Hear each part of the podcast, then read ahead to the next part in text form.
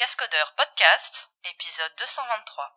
On peut anonymiser mille fois une personne, mais on ne peut pas anonymiser une fois mille personnes. Ah bah si. Enregistré le 13 janvier 2019.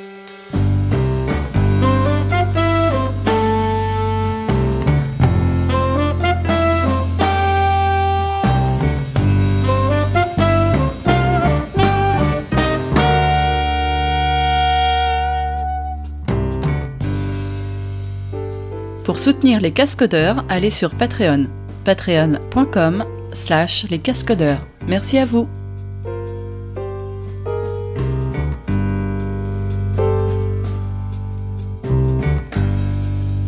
Bonjour et bienvenue dans l'épisode numéro 223 des Cast Codeurs. Alors, c'est Kiki qui est là aujourd'hui. Eh ben, il y a moi. C'est nous. Avec euh, une voix un peu cassée. Ah si, Audrey. Et il y a Ouais, on a un petit peu, moi j'ai un chat dans la gorge aussi. Moi c'est Guillaume, au cas où vous m'auriez pas reconnu. Donc, euh, des petits chats dans la gorge, tout ça, mais sinon, euh, bah, bonne année à tout le monde, meilleurs vœux, surtout des vœux de santé, parce que c'est très important la santé. Euh, c'est quoi déjà le proverbe, quand la santé va, tout va C'est ça. c'est ça, c'est ça. Tous nos vœux. Bon, bah, j'espère que tout va bien aller pour vous. Plein de bonnes choses. euh, auditeurs et auditrices. Et plein de Java aussi, et plein de cascodeurs. Ouais, aussi, tout ça, tout ça, quoi. Plein de chats aussi, on parlait. Ouais, plein de tirs partout. Pardon. La ronron thérapie, c'est, y a que ça de vrai. De toute façon. Alors, de quoi on va parler aujourd'hui? On va commencer par euh, la section sur les langages. Donc, tout d'abord, le JDK 14, euh, qui arrive. Donc, ce qui est, ce que j'ai trouvé intéressant, là, c'est, euh, on a les early access builds avec lesquels on peut jouer. Et il y a aussi, euh, j'ai vu qu'elles sont poussées assez régulièrement euh, sur le hub Docker. Donc ça peut être assez facile de jouer avec euh, pour voir euh, bah, ce que les, les nouvelles features qui sont proposées. Les early access c'est toujours bien pratique. Euh, alors après, je sais pas si on, on, On peut repasser un petit peu euh, sur les je fais juste features. Une ouais. petite liste à l'après-vert. Petite liste à l'après-vert. Alors en preview, on a le pattern matching pour instance off. Euh, c'est le fait de pas avoir à caster une fois qu'on a fait genre if machin instant of euh, string. On n'a pas besoin. Enfin, il y a une syntaxe particulière disant euh, voilà cette euh, euh, variable là en fait après c'est une string. On n'a pas besoin de, recaster. Euh, packa- packaging tool dans l'incubateur. Alors après Numa Aware Memory Allocation for G1, je sais pas trop ce que c'est. Alors moi, j'ai lu dessus, mais euh, Streaming, j'ai oublié ce que c'est- c'était le. GFR. pas- non, ah oui, non, c'est pas, c'est Ah oui. le truc d'après qui est encore Le. J... Ouais, le JFR Event Streaming. Non, le... le- truc là pour le JDK Flight Recorder. Non. Alors le encore après, Ouais. le non-volatile Mapped euh, byte euh, buffer, ça, j'ai essayé de comprendre ce que ça faisait et je, je me suis dit qu'on allait in- inviter Rémi, ça serait plus efficace. Ouais, sinon il va nous corriger nos bêtises qu'on qu'on dit. Et il aura raison. Euh, et c'est pas faux. Euh, ah ouais, le truc que j'aime bien là, moi, c'est euh, donc helpful. Euh, comment Des null pointer exceptions plus, qui- qui aide, plus... quoi. des null pointer Plus clair. exceptions qui sont plus plus clairs, plus clairs, plus clairs, c'est bien.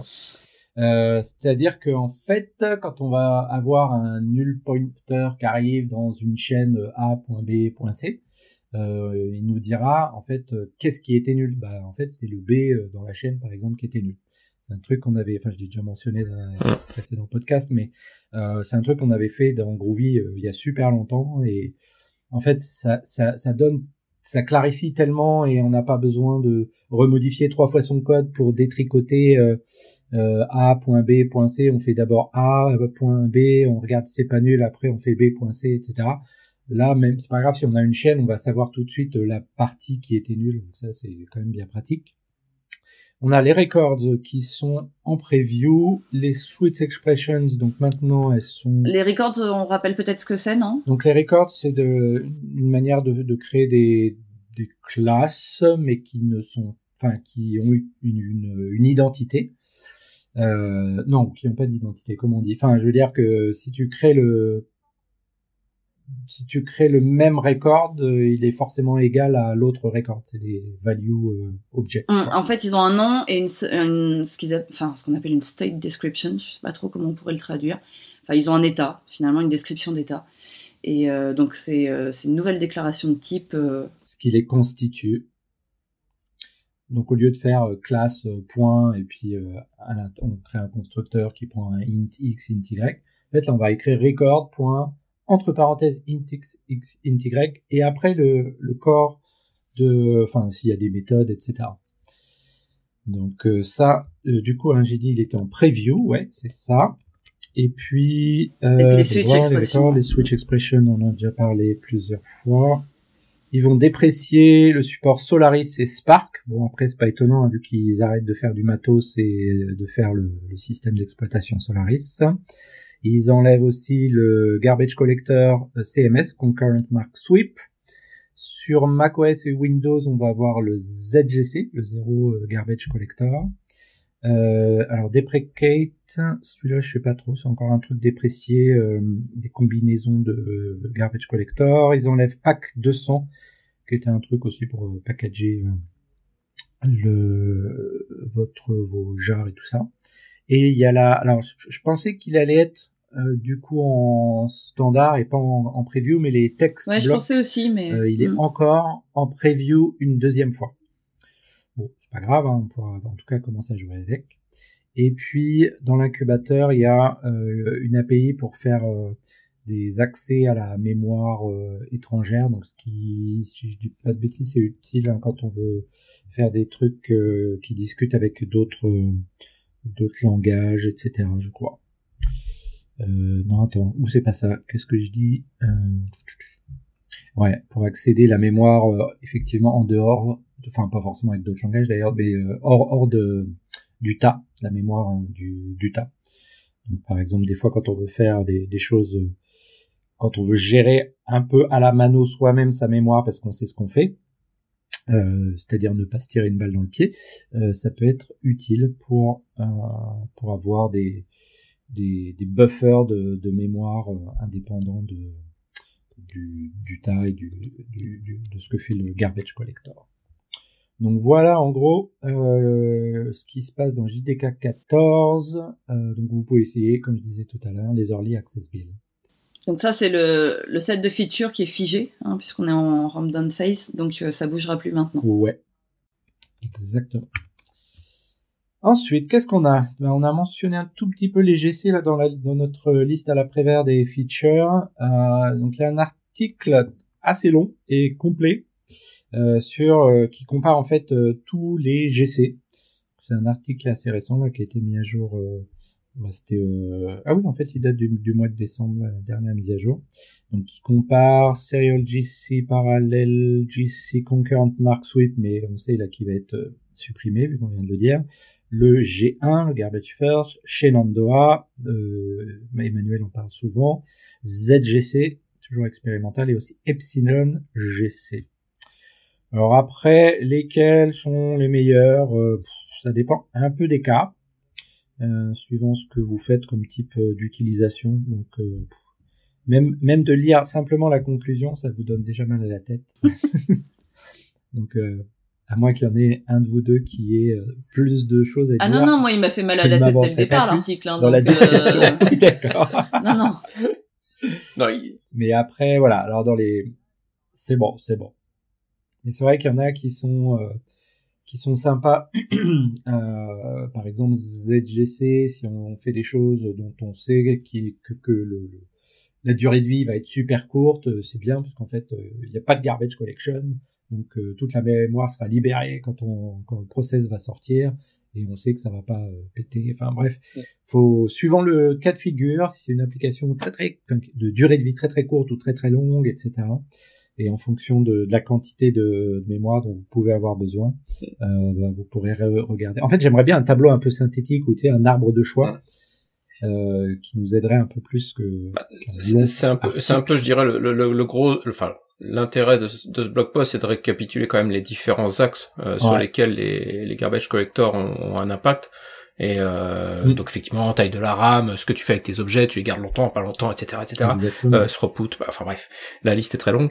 Euh, mais je suis d'accord que, enfin, en tant que tel, ça donne de, des comparaisons très euh, euh, théorique et empirique sur euh, bon bah les GC comment ils se comportent dans un cas ou dans un autre, mais au final, pour tous ceux qui font bah, du tuning de perf, il n'y a pas d'autre moyen que bah, de tester, de tuner, de, de prendre des enfin des dumps, etc. pour comprendre les fonctionnements et tout ça. Donc au final, ça il y a de la théorie, ça permet juste de, effectivement de choisir plus ou moins par défaut les bonnes euh, directions pour le, tuning, mais au final, si tu veux tuner, euh, faut tester. Il euh, n'y a pas 36 millions de solutions, donc mais ça permet au moins de comprendre, ça permet de comprendre les différents axes et lesquels sont plus performants sur tel ou tel critère. Donc. Ouais, effectivement. Mais je suis d'accord, aspirine obligatoire pour le lire. C'est clair.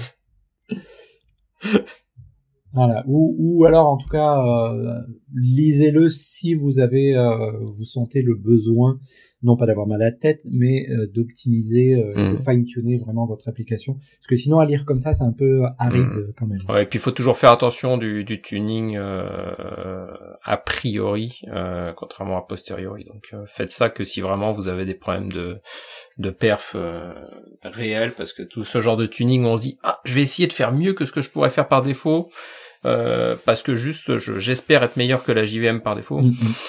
Honnêtement, la JVM par défaut, elle fait déjà un job relativement excellent. Euh, pas mauvais. on, voilà, on va franchement. Euh, donc attendez vraiment de d'être obligé euh, de faire ce genre de d'études euh, pour vous lancer dedans, parce que se dire je vais essayer sans avoir de problème d'améliorer comment que ça se comporte, vous allez certainement créer plus de, de, problèmes à long terme que vous allez en, en résoudre. Effectivement. Ensuite, dans la liste, toujours dans la section langage, nous avons Kotlin 1.4. Euh, donc là, il n'y a pas, j'ai oublié quelle date c'était, mais là, il n'y a pas très très longtemps, euh, il y a eu la conférence Kotlin Conf, et donc il y a eu euh, la keynote de Breslav, etc euh, où il couvre donc euh, ce qui s'est passé euh, dans Kotlin ces derniers temps. Puis il y a différents talks aussi euh, sur euh, bah, les, les, nouvelles features qui vont qui vont arriver. Donc ils ont pas mal passé de temps sur tout ce qui était qualité et aussi en particulier la rapidité du compilateur, enfin rapidité et puis utilisation de mémoire en fait. Donc le, compilateur qui n'est pas forcément le, super super rapide a vraiment fait un gros gros. Euh, bah, en, fait, ils sont en train de le réécrire euh, complètement. C'est voilà, c'est-à-dire que euh, il y a la partie. Alors c'est assez intéressant parce qu'il t'explique comment fonctionne un compilo grande maille. Par exemple, ils expliquent que la partie, ce qu'on appelle le front-end d'un compilateur, euh, c'est la partie qui parse le code, qui va résoudre les noms de variables, qui va effectuer le check des types et tout ça. C'est celle qui est utilisée par votre IDE finalement pour euh, bah, surligner les erreurs, euh, naviguer dans les définitions, rechercher le nombre d'usages d'un symbole. Celle-ci, c'était celle qui prenait le plus de temps. Donc, ils sont en train de la réécrire. Alors, la, la nouvelle version, elle n'est pas prête pour le 1.4, mais ils ont déjà été capables de faire des tests et de voir qu'ils allaient être 4,5 fois plus rapides. Et puis euh, sur ce qu'on appelle le back-end, euh, qui est elle la partie qui génère les exécutables, bah, la, spécificité de Kotlin, c'est qu'il y avait trois back-ends existants. Parce qu'en fait, il y en a un qui compilait du code pour la JVM, un pour JS et un pour euh, Native. Et donc les deux premiers, ils avaient été créés indépendamment il partage pas énormément de code.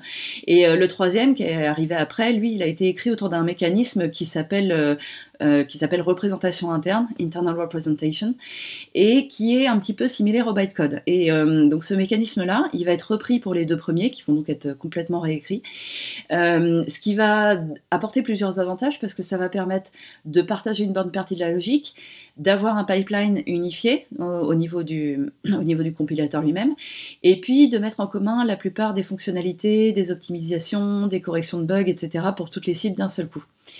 Donc euh, la migration, elle va être graduelle. Hein. Euh, le nouveau back-end, il sera pas la version par défaut 1.4, mais on va déjà pouvoir faire des, opt-in rapidement. Et puis, euh, il y a un petit bonus à ça, c'est que ça va ouvrir la porte au développement d'extensions multiplateformes plus facilement. Donc si vous voulez contribuer, ce sera plus simple puisqu'il y aura cette base commune sur laquelle on pourra travailler. Et euh, ils introduisent également euh, le Kotlin Library Format. Alors en fait, c'est un truc qui est déjà utilisé en interne. Euh, C'est-à-dire que pour pouvoir écrire une librairie multiplateforme, bah, il faut un format de distribution qui va fonctionner de la même façon sur chaque plateforme.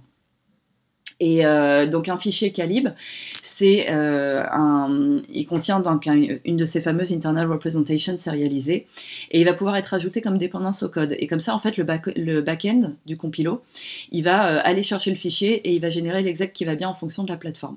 Et ça, c'était déjà utilisé par Kotlin native justement, mais donc là, ça va être étendu aux autres back-ends et aux libres de plateforme. Et alors c'est pareil, hein, on peut, c'est un petit peu le même mode de fonctionnement que le bytecode, c'est-à-dire que toute modification que vous apportez à votre internal representation, elle va être répercutée sur les plateformes concernées. Et donc le format, il est expérimental en 1.4, mais euh, à terme, l'objectif est d'avoir une, une ABI, donc c'est une Application Binary Interface, qui soit stable pour les prochaines versions. Top. Et après, il y a aussi, euh, il y a, dans les bibliothèques principales, euh, il y a l'ajout de durée expérimentale dans stdlib, qui est un peu la lib principale, qui gère notamment les collections, pour le support des dates, plus euh, le support de dead time qui est en cours. Il y a l'arrivée de Flow, qui est une implémentation de Reactive Stream qui est basée sur les coroutines et qui est quasiment deux fois plus rapide que les autres implémentations existantes. Euh, en ce qui concerne les bibliothèques externes, il y a un nouveau mode de création pour s'assurer de la stabilité des API. Et il y a la publication de Docker 1.0. Alors en fait, Docker, c'est un outil qui va vous aider dans la génération de doc pour euh, toutes les plateformes cibles. Euh, il y a aussi des efforts continus sur la partie web, c'est-à-dire qu'il y a des investissements de plus en plus forts sur la partie Kotlin JS, de manière à avoir un feedback plus rapide notamment. Il y a JS Interop qui a été amélioré pour permettre d'associer une dépendance NPM à un projet Kotlin et que du coup toutes les définitions de type euh, .d, .ts soient récupérées automatiquement. Euh, et puis le nouveau backend justement du compilateur, il va permettre, alors un de ses autres avantages, c'est qu'il permet de réduire la taille des binaires, et dans le cas des fichiers JavaScript, il va les réduire de moitié. Donc c'est assez intéressant. Euh, bon après il y a d'autres améliorations, alors par exemple au niveau de l'exécution du code iOS dans, Android Studio avec un nouveau plugin pour tester et débugger le code Kotlin sur, directement sur les appareils iOS et, les simulateurs. Euh, il y a une amélioration de l'exécution de Kotlin native, c'est-à-dire qu'il supportait déjà Linux, Windows, macOS, iOS et maintenant il va tourner sur WatchOS et tvOS que je ne connais absolument pas. Je ne sais pas si, vous en avez entendu parler. du tout. Du tout. Enfin, WatchOS, de toute façon, c'est pour la montre Apple Watch, là, mais l'autre, le tvOS, c'est euh, c'est le truc pour Apple TV, non? Ah, peut-être. Ah oui, tu dois. Ça, hein. Je pense que c'est ça, mais j'imagine que c'est ça, mais je vous avouerai que j'y ai vu. Oui, si, je crois que tu as raison parce qu'ils l'ont renommé. Euh... Oui, c'est ça. Ça doit être la distro. Euh, je crois que c'est ça. Ça doit être leur iOS pour TV, ouais, c'est ça. Pour la télé. Ouais. Et puis euh, après, il y a aussi des nouveautés euh, dans les fonctionnalités et langage pur. Euh, donc il y a la conversion SAM qui arrive, qui a été beaucoup beaucoup demandée par les utilisateurs.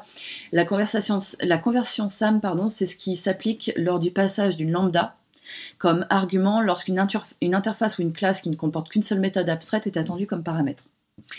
Et donc, ce qui va se passer, c'est que le compilo va convertir la lambda en une instance de la classe qui implémente la fonction membre abstraite. Euh, donc là, dans le cas de Kotlin, en fait, le langage va considérer que cette intention de rendre une interface euh, applicable à la conversation SAM, elle doit être explicite. Donc, on a, en fait, on va pouvoir utiliser le mot-clé fun pour functional sur euh, les interfaces. Euh, il y a aussi le mélange d'arguments nommés et positionnels. C'est-à-dire que jusque-là, en fait, on ne pouvait pas mélanger les arguments nommés explicitement et les arguments sans nom, ce qu'on appelle les arguments positionnels. Sauf si euh, on les mettait tous, euh, on mettait tous les arguments nommés et puis après on mettait tous les arguments positionnels les uns après les autres en deux de bouts séparés, quoi. Enfin, de bouts séparés, à la suite l'un de l'autre. Et, euh, ça peut, alors bon, c'est rigolo, c'est un cas sur lequel je suis pas tombée, mais euh, apparemment ça peut poser problème si tous les arguments sont dans la bonne position, mais qu'il faille malgré tout spécifier un nom pour un argument qui est en plein milieu. Donc maintenant, c'est possible de les mélanger. Euh, il y a aussi eu du travail de fait sur l'optimisation des propriétés déléguées. Euh, alors, ce qui se passe, c'est qu'une propriété déléguée, elle peut accéder à l'objet de réflexion K-property qui correspond, et euh, pour pouvoir afficher des informations justement sur la propriété modifiée. Et le problème, c'est que pour certaines propriétés déléguées, et ils prennent l'exemple de Lazy parce que c'est celui qui est le plus représentatif du problème, c'est absolument pas optimal parce qu'il n'a pas besoin justement d'avoir accès au K-property. Donc, dans ce cas, les objets de réflexion qui, correspondent ne seront pas générés. Euh, il y a aussi la virgule de fin. Euh, c'est que vous pouvez maintenant placer une virgule de fin supplémentaire après le dernier paramètre d'une liste de paramètres, ce qui va permettre ensuite d'échanger des lignes ou d'ajouter de nouveaux paramètres sans avoir ou ajouter, ajouter ou supprimer de virgule. Bah, c'est un peu comme en JavaScript ou autre langage où, euh, tu sais, quand tu veux commenter, oui. si tu les mets une enfin, une par ligne, tu, tu, tu commentes, tu décommentes, et t'as pas besoin de bouger la parenthèse ou la virgule. Bon, c'est un petit, c'est un petit détail. Hein, je... Si tu veux, c'était rigolo parce que dans la doc, c'est un peu genre ah c'est la feature qui tue. Ouais. ouais. Bon. Bon après cool, ils l'ont mais- mis et tu vois ils l'ont mis quand même en tra- ils l'ont mis en trailing. Ouais, justement. ouais. C'est la dernière feature de toute la C'est liste. ça. C'est quand même trailing comma, Et trailing puis feature. euh, après, Bon, c'est un petit détail. Il remettait des liens sur euh, des changements qui ont été introduits dans les versions précédentes, mais qui sont euh, hyper intéressants. Euh, notamment, il y a l'introduction d'une fonction type off en 1.3.40 qui devient stable et qui est maintenant prise en charge sur toutes les plateformes. Et puis, il y a la possibilité d'utiliser les mots-clés break et continue dans un when. Voilà. Et aussi, alors c'est lié à Kotlin, What the Flow. Ouais, j'ai- gardé le nom du original du, de l'article parce que je, je le trouvais super bien. Donc, donc WTF, ça veut pas dire what, non, ça veut Voilà, dire what the c'est flow. What the. Euh, en fait, c'est un article qui donne un exemple de programmation réactive en pure Kotlin en se basant justement sur ce, ce- ce objet- cet objet flow. Alors l'avantage de Flow, c'est qu'il va gérer nativement la, la back pressures en servant des suspending functions. Mm. Alors les suspending functions en Kotlin, c'est des fonctions dont on va pouvoir suspendre l'exécution en utilisant le mot-clé suspend sans bloquer le thread. Et ça, ça va permettre de mettre en pause le collecteur pour lui donner le temps de traiter les réponses plutôt que de le faire exploser en lui balançant euh, trop de retours de requêtes. Et euh, donc là, c'est assez intéressant parce qu'en plus, elle prend le, hum, l'exemple, euh, elle vous met l'exemple en, en Spring, euh, en Reactor et, euh, et Webflux, et elle vous met en dessous le- l'exemple en Flow. Alors c'est rigolo parce que je sais pas si Sébastien Deleuze a lu l'article, mais à la, à la fin, elle me dit ah c'est trop, trop bien dans la doc euh, d'avoir les exemples en Java et en Kotlin, et ça c'est Seb qui a fait ça cet été, qui a mis tous les tous les exemples euh, en Kotlin. Mhm. Et puis, euh, donc, elle parle bah, des, aussi des prochains euh, sujets euh, sur, euh, sur Flow, puisqu'il y, a- il y a encore plein de choses prévues dessus, euh, notamment le partage et le cache de Flow, des opérateurs de concurrence et de gestion du parallélisme, et le chunk et le windowing des opérateurs. Voilà, entre autres. Le, le cash de flow, c'est le cash flow, c'est pas le même, de mais- l'entreprise Non. Ça rien à voir. D'accord. Alors, après côté librairie, euh, il y a la version 6.6.02 J'ai hipster. Qu'est-ce qu'on a de beau là-dedans? Et ben, on a un Swagger UI version 3. Version 3. Voilà, on a maintenant euh, par défaut le compiler TypeScript d'Angular à l'option strict. Euh, le JIPSA Registry a été aligné avec la V6. Il y a aussi le support de, enfin il y a des améliorations sur le support de Azure euh, Spring Cloud. Donc par exemple il y a le support pour le déploiement d'app sur Azure App Service. Ça fonctionne comme le sous-générateur Azure Spring Cloud pour euh, permettre une certaine consistance. Ça va permettre de déployer localement ou en utilisant GitHub Actions. Et euh, il y a également l'ajout du support d'Azure Application Insights pour le monitoring.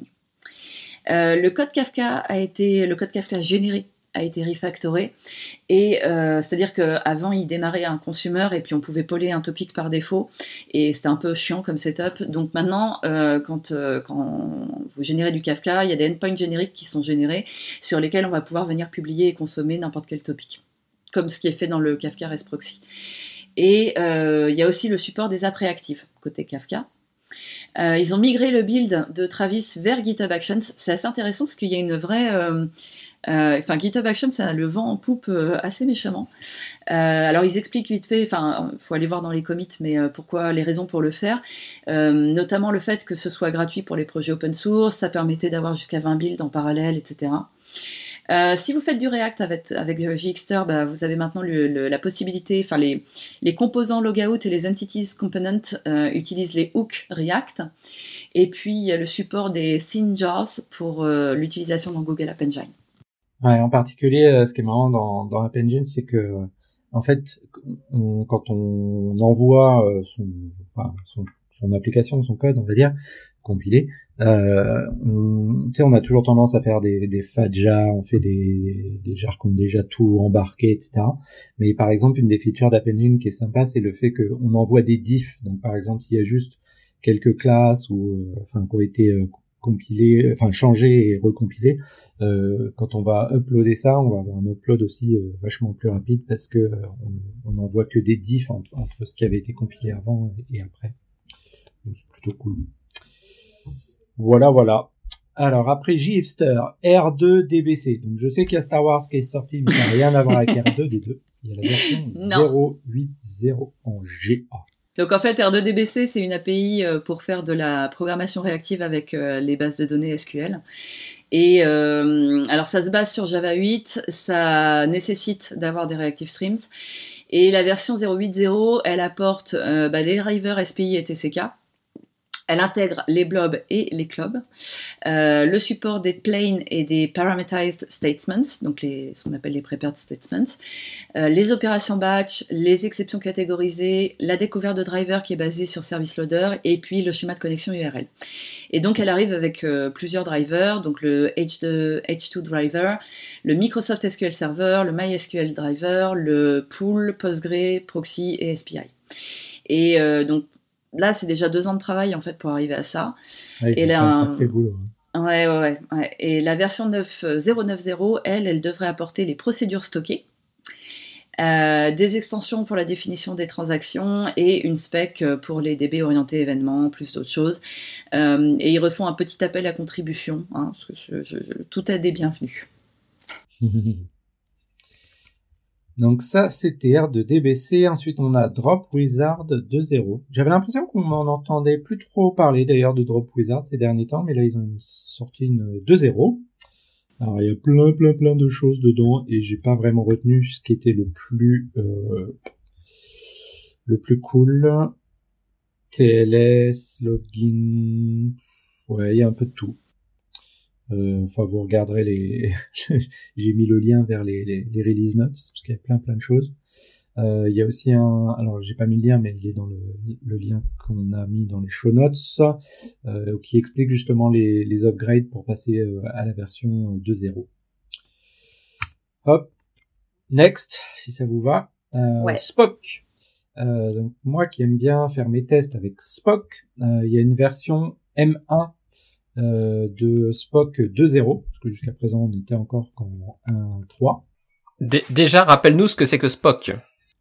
Ah oui, Spock, donc c'est un framework de test, euh, on va dire une surcouche à euh, JUnit euh, qui permet d'écrire des tests en Groovy en fait, mais de manière très genre given when then, etc. ou faire des par exemple des tests avec des données tabulaires donc quand tu veux vérifier que A plus B égale C, tu peux écrire vraiment de manière un peu comme si tu écrivais en syntaxe wiki un tableau, tu vois.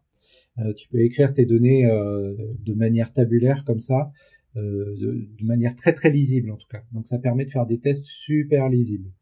Et euh, donc là, la version 2 en particulier, euh, la version 1.3 en fait était encore sur l'ancienne plateforme entre guillemets JUnit. Euh, donc là, par contre, ça passe, enfin, ouais, sur JUnit 4. Et donc là, ça passe vraiment sur la nouvelle euh, plateforme euh, JUnit avec les nouveaux runners, etc. Donc du coup, c'est un changement, enfin, breaking, je crois.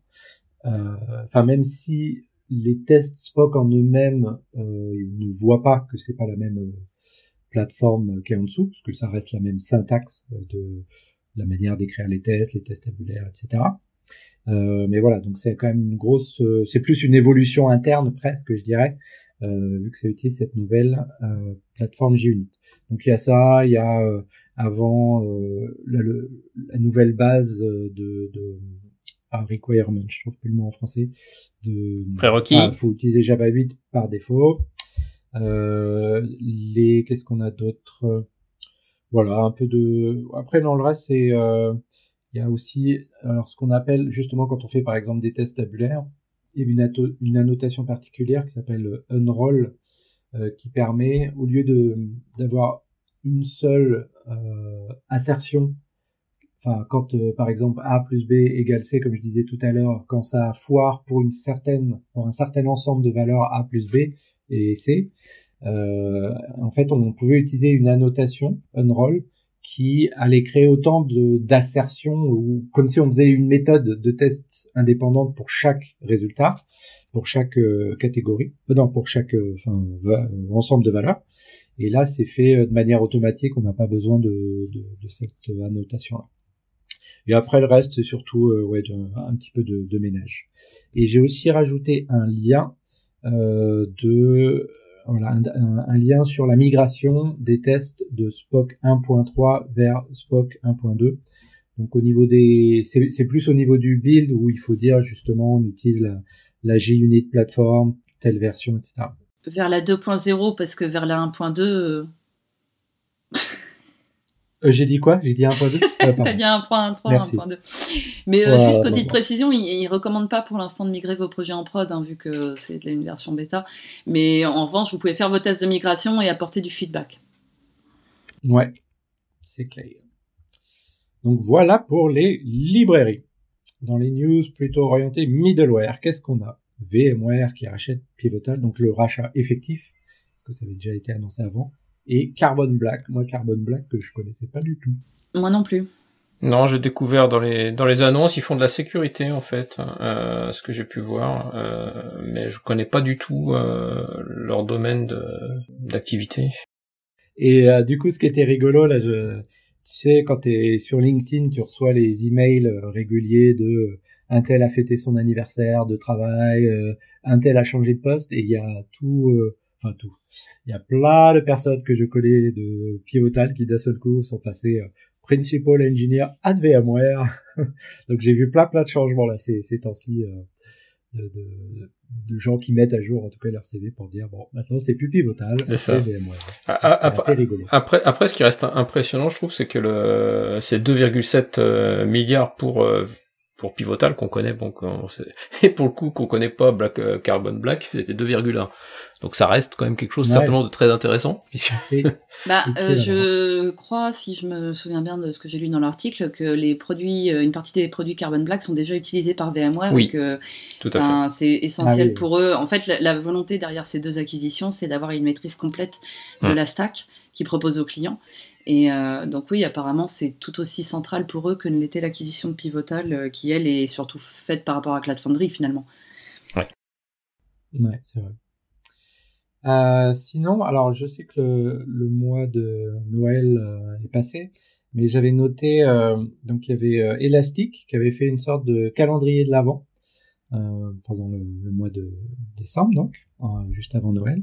Et tous les jours, donc, ils avaient fait un article sur différents sujets. Et ce qui était aussi amusant, je, trouvais pas mal, parce que d'habitude, ça reste tout en anglais, euh, c'est qu'il y avait dans différentes langues des articles. Donc, par exemple, il y avait même un article en finlandais, en espagnol, en français, en allemand. Donc, il y en a plein qui sont en anglais, mais euh, il y en a en grec. Et donc, pour couvrir tout un tas de sujets euh, différents. Alors, je vais pas traduire ce... genre là, j'ai euh, un des articles qui est en en grec sous les yeux et j'ai aucune idée de ce que ça veut dire. Et tu parles pas le grec quoi, non Je comprends pas. Non, mais c'est rigolo parce que tu sais, Elasticsearch c'est écrit avec le notre alphabet à nous et SSL et TLS c'est écrit avec notre alphabet à nous. Donc je sais que c'est Elasticsearch et SSL TLS, mais après j'ai aucune idée de ce que ça pouvait être vraiment là-dedans.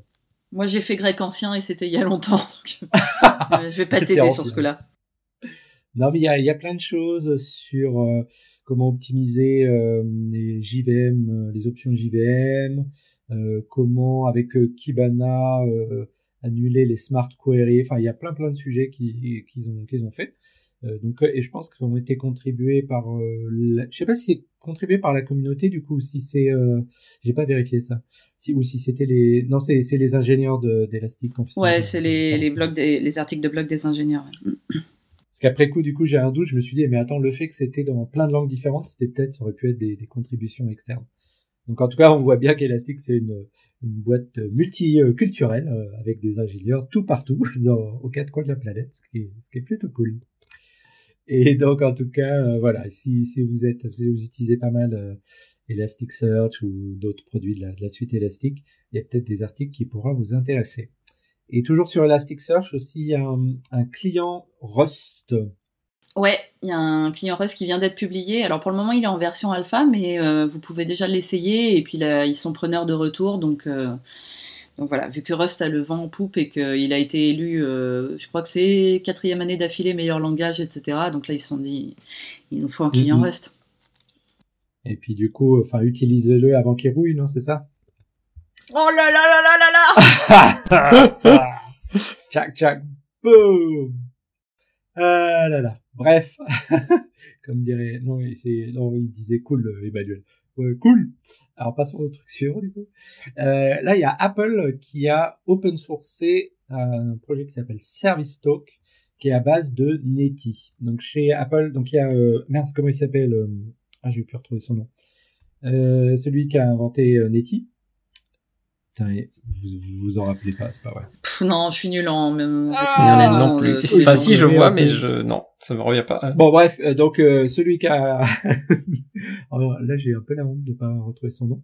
Euh, donc euh, celui qui a créé Netty, en fait chez Apple, qui, qui travaille depuis, euh, je sais plus, ça fait quelques années. Norman, c'est. Norman Maurer. Norman, voilà. Voilà, c'est lui. Norman qui a rejoint donc Apple, euh, je sais plus, doit faire genre 4-5 ans je crois hein, maintenant. Ça passe vite. Euh, et en fait, chez Apple, ils utilisent beaucoup euh, Netty pour tout un tas de, enfin, de, de produits back-end, euh, etc. Euh, J'ai oublié exactement pour euh, quoi, mais euh, enfin des, des, des services. je vais peut-être dire une connerie, mais genre iTunes ou autre, ils ont des gros back-end en, en Java et tout, et ils utilisent Netty pour ça. Mais en fait, Netty est quand même assez bas niveau. Et en fait, euh, Service Talk, ça s'appelle ce nouveau projet, euh, construit au-dessus euh, de Netty pour simplifier certains euh, cas d'usage euh, typiques en proposant des API un peu plus euh, haut niveau pour plus facilement traiter différents protocoles, genre HTTP2, comment faire du gRPC, ou aussi, attends, je crois qu'il y avait aussi des in- intégrations avec Reactive Streams, des opérateurs dédiés, en plus des intégrations avec euh, euh, bah, Project Reactor, Micronaut, avec Java, etc. Donc ça permet d'avoir, euh, pour ceux qui ont déjà regardé un petit peu Netty, euh, comment c'était fait au niveau euh, euh, librairie, les API, euh, c'est vrai que c'est assez bas niveau et c'est pas, enfin, la majorité des développeurs ont l'habitude de, de choses assez euh, genre euh, request response, euh, c'est simple. Euh, dès qu'on commence à faire du réactif, euh, là déjà on se fait plus de nœuds au cerveau, mais Netty étant très bas niveau, euh, c'est sympa de voir une, une librairie un petit peu plus euh, euh, haut niveau, voilà, pour faire, euh, pour simplifier certaines euh, choses un peu compliquées. Ensuite, euh, Quarkus, donc la version 1.1 euh, qui, est, qui est sortie. Qu'est-ce qu'on a de beau dedans? Ah bah il y a plein plein de choses. Alors il y a notamment l'introduction de Qt qui est un moteur de template Oh, euh, c'est build mignon. time. Alors pour le moment il est expérimental mais euh, l'équipe est preneuse euh, d'avoir des retours dessus donc euh, n'hésitez pas à tester, à jouer avec et leur dire ce que vous en pensez. Il y a la mise à jour du framework de configuration qui fixe au passage un certain nombre de problèmes de configuration qui existaient, en particulier tout ce qui était lié aux variables d'environnement. Il y a le support de YAML pour la conf. Il y a le support de Spring Security. Il y a l'upgrade sur Gradle 6. Alors vous faites attention parce que du coup la, façon de déclarer le plugin Gradle change et le build d'un exec native il est plus euh, trigger par défaut. Donc il faut faire un appel explicite à la commande build native pour en, builder un maintenant. Euh, il y a des améliorations aussi au niveau du logging, c'est-à-dire qu'il y a le support de euh, Greylog Extended Log Format avec l'extension logging-gelf. Euh, une nouvelle extension logging JSON qui va vous permettre de formater vos logs en JSON, une extension logging Sentry pour le monitoring d'exception. Il y a aussi euh, Cogito 06. Alors c'est un pas, je, je- je ne sais pas comment le traduire.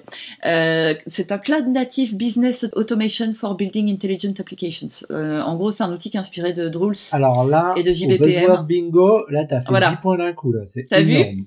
Eh, eh, on peut faire ça maintenant sur les cascodeurs. À chaque épisode, on fait un buzzword bingo et on regarde qui a gagné à la fin. et euh, voilà, donc c'est en fait c'est un outil qui va se servir des timers Vertix pour gérer les activités qui sont time-based et qui peuvent être externalisées sur des services dédiés. Et vous avez maintenant une interface GraphQL du Data Index Service qui a été améliorée, ce qui va permettre la recherche euh, des infos par domaine et ça donne plus de flexibilité pour euh, bah, gérer les données qui justement sont produites par les process Cogito. Euh, il y a aussi eu l'ajout de Health Check, alors pour Kafka, Kafka Streams, MongoDB, Neo4j et Artemis, en ajout du data source check Agrawal qui était déjà existant. Et dans les futures versions de Quarkus, il y aura des health check pour toutes les extensions pour lesquelles ça a du sens. Il y a la création d'une extension Quartz qui a déjà. euh, alors en fait, Quartz était déjà utilisé pour le scheduler, mais euh, l'extension, ça va permettre le support des jobs clusterisés. Euh, et il y a également, alors il y a le support de Keycloak 8 euh, et plein d'autres choses. Et puis il y a l'ajout d'un fichier adopters.md qui est aux routes du repository. Et donc si vous voulez, euh, si vous êtes utilisateur de, de, Quarkus et que vous voulez justement témoigner de votre amour de Quarkus, et eh ben vous pouvez rajouter un petit, ah un petit laïus dans adopters.md. Voilà. Et d'ailleurs, en parlant d'amour pour Quarkus, justement, si tu as vu la liste des contributeurs, il y a 206 contributeurs. Ouais, c'est énorme. Hein. C'est top, hein Ouais, ouais. Mm. Et du coup, en complément, vous avez mis un petit article qui est sur la gestion centralisée des logs en Quarkus. C'est un, guide d'intro en fait sur euh, comment configurer Quarkus pour euh, gérer vos logs avec Greylog, Logstash, FluentD ou Syslog. Yes. Ensuite, euh, alors rien à voir. Enfin, si un petit peu parce que un petit peu. Quarkus aime bien Graal. Il y a Graal. alors comment on dit? Graal Graalwasm. ou Graalwasm. Ouais, je sais pas. Si Ouais, Wasm. Donc c'est un moteur WebAssembly dans GraalVM. Euh, alors une des motivations euh, de, GraalVM pour intégrer justement un moteur WebAssembly, c'est que ça va permettre d'étendre le, set d'API qui est supporté par euh, l'implémentation Node.js de GraalVM. Ça va permettre d'implémenter notamment des fonctionnalités d'API qui vont être V8 compliant et de charger les binaires WebAssembly euh, pour le moment, ça, implémente seulement les specs du MVP, du Minimal euh, Viable Product WebAssembly. Ça permet de runner des programmes WebAssembly qui sont générés au format binaire par euh, des compilateurs back-end de type EMScript. c'est complètement en expérimental hein, pour le moment, mais c'est déjà utilisable via l'API Polyglot. Donc vous pouvez appeler du, code WebAssembly dans GraalVM avec Java déjà sympa. Et puis, euh, donc euh, là aussi, pareil, euh, demande de retour et, demande de contribution parce qu'il y a plein de, il y a plein de projets pour le futur. Notamment, ils veulent travailler sur les perfs, ils veulent travailler sur le support de WASI. Alors WASI, en fait, c'est WebAssembly System Interface. C'est la partie qui permet de faire tourner du WebAssembly en dehors d'un contexte web. voilà, donc ils ont plein de projets et, et ils auraient besoin de plein de neurones et de plein de mimines pour coder tout ça. Donc allez-y. Et quand j'étais allé à Geekon euh, à Prague, là, il y avait euh, bah, le, le, créateur de, de Graal qui était là, qui avait fait une présentation. Et si je me souviens bien ce qu'il avait dit dans sa présentation, là, ce, ce support là de, de WebAssembly, en fait, c'était un des stagiaires euh, qu'ils avaient pris et qui avait commencé ce, ce travail-là. Et apparemment, ils il recherchent régulièrement des stagiaires de partout dans le monde, hein, pas forcément locaux. Euh, donc ça se trouve pour des, des étudiants qui n'en veulent, euh, il y a peut-être des projets super intéressants. Il me semblait justement aussi qu'ils avaient, euh, alors faudrait que je retrouve, mais je me souviens avoir entendu un truc comme ça, euh, qui cherchaient en tout cas régulièrement des, des stagiaires aussi pour travailler sur sur ce thème-là. Donc ça peut être assez intéressant. C'est pas le petit stagiaire déjà hein, pour faire ce genre de choses. Ouais, ouais, c'est quand même. Ah, bon après, t'es quand même bien guidé, entouré, etc. Mais c'est vrai que bon, tu te dis c'est peut-être pas le ouais admettons. Bon oubliez oubliez. Non non non allez-y allez-y non hein, mais, non euh, mais non mais quand quand je pense des fois à des discussions que j'ai avec euh, Rémi par exemple et qu'on parle de, du type de, de sujet de de thèse de, de master et tout ça qui donne à ses élèves ou les TP qui leur fait faire des fois je me dis euh, bah écoute non pourquoi pas faire un backend de WhatsApp c'est c'est pas c'est pas déconnant tu vois avec des gens comme Rémi comme ah, mais je pense que quand tu as eu Rémi Forax en prof, oui, tu peux aller faire ce genre de truc. Oui, ça c'est clair. Ouais. ça, ça aide. voilà, ça, ça, clairement. Hein, ça doit, ça doit bien aider. Ça doit bien aider. Ouais. Allez, après middleware, passons à l'infrastructure. C'est mon collègue euh, Ahmet euh, qui a créé ce petit plugin pour, euh, Kubernetes, enfin pour euh, kubectl en fait, euh, non, vous dites comment vous? Il y a toujours cette polémique sur euh, kubectl, hmm. kubectl, kubectl en français, mais bon, oui, c'est kubectl. Contrôle. Ah, enfin, je crois. Moi, je dis kubectl. Kubectl. Enfin bref, moi, moi, je trouve que ça sonne mieux comme ça. euh, bon, on fait un sondage euh, la prochaine fois pour l'épisode des casques. C'est ça. Euh, qui a fait. Alors, en fait, quand on a des des ressources euh, Kubernetes, euh, en fait, elles dépendent plus ou moins les unes des autres. Donc, une mhm. sorte d'arborescence naturelle qui se crée donc des pods euh, qui, qui, qui, appartiennent à un réplique asset, qui appartiennent à un déploiement, etc. Donc il y a une vraie structure hiérarchique euh, pour toutes ces ressources-là. Et en fait, ce que fait le, ce, petit euh, plugin pour kubectl, c'est bah, justement de, montrer de manière hiérarchique et visuelle, enfin c'est en ASCII, hein, ça reste dans ton terminal, mais de manière bien indentée. Euh, comment chacun des euh, composants, enfin je sais pas comment on pourrait appeler ça, ces unités de base, les pods, les répliques sets, les deployments, les revisions, les, les objets, c'est les objets. Les objets, c'est des objets. je crois qu'ils appellent ça des euh, objets. Comment ces, oui, c'est des objets, oui. Mm. Voilà, je trouvais plus le terme, merci. Euh, comment ces objets euh, sont liés les uns aux autres et du coup on a une vision bien plus claire euh, de, de, voilà de tout ce qui est proposé et même les objets euh, custom hein. par exemple euh, dans le, la page il y a même un exemple du du, euh, du projet Agones qui est un qui est un projet en fait pour faire des serveurs de jeux vidéo et choses comme ça des backends pour les jeux vidéo et ils ont créé aussi leurs propres CRD, propres objets, propres machins. Et donc même si nous on crée nos propres objets Kubernetes, ils vont apparaître de manière élégante comme ça dans le dans le petit euh, arbre, la petite arborescence. Donc en faisant kubectl, tree, et puis le le voilà. Bah, les, paramètres d'objets que vous voulez voir mais franchement une très bonne très bonne euh, idée cette très ce, sympa, ce plugin mm. franchement super utile. Mm. parce qu'on se perd vite dans les objets. Les objets Kubernetes Ouais, il y en a trop. Et ensuite, toujours sur euh, Kubernetes, on a un guide visuel de debug des déploiements Kubernetes. Ouais, alors c'est super sympa en fait. C'est rigolo. Il y a la version courte et la version longue.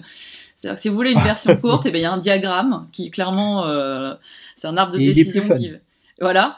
Et puis, euh, ce qui est intéressant, c'est que derrière, euh, il y a quand même l'explication pas à pas de ce qui se passe. Et ça, ça va vous permettre.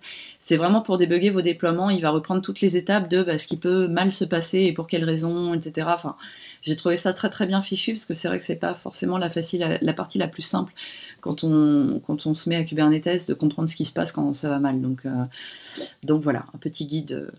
Un petit guide de survie. L'arbre, le, le, le, flow là, l'arbre de- est quand même assez. euh, Il y a beaucoup de questions quand même. hein, Il y a beaucoup de losanges. Ouais. dedans. C'est Bah, c'est- dis, ça, euh, la problématique, hein, c'est que t'as- balèze. T'as beaucoup de choses qui peuvent mal se passer, donc. Ah ouais, c'est un peu ça. Il y, a, il y a tellement de problèmes potentiels que tu passes un certain temps quand tu as besoin de faire du troubleshooting. Euh, J'en parle de connaissances avec mes collègues euh, qui font ça régulièrement au support. Et c'est vrai que oui, ça peut être vite compliqué. Donc, mais c'est très bien. Franchement, je, je trouve que le graphique est, est très bien fichu et, euh, et je, et je le partagerai moi en interne. Ça, ça va servir beaucoup. Mm, mm, mm. Ensuite, un autre article, euh, toujours sur le thème euh, Kubernetes, comment injecter des secrets Vault, donc les de Vault de, de HashiCorp, dans des pods Kubernetes grâce à un sidecar.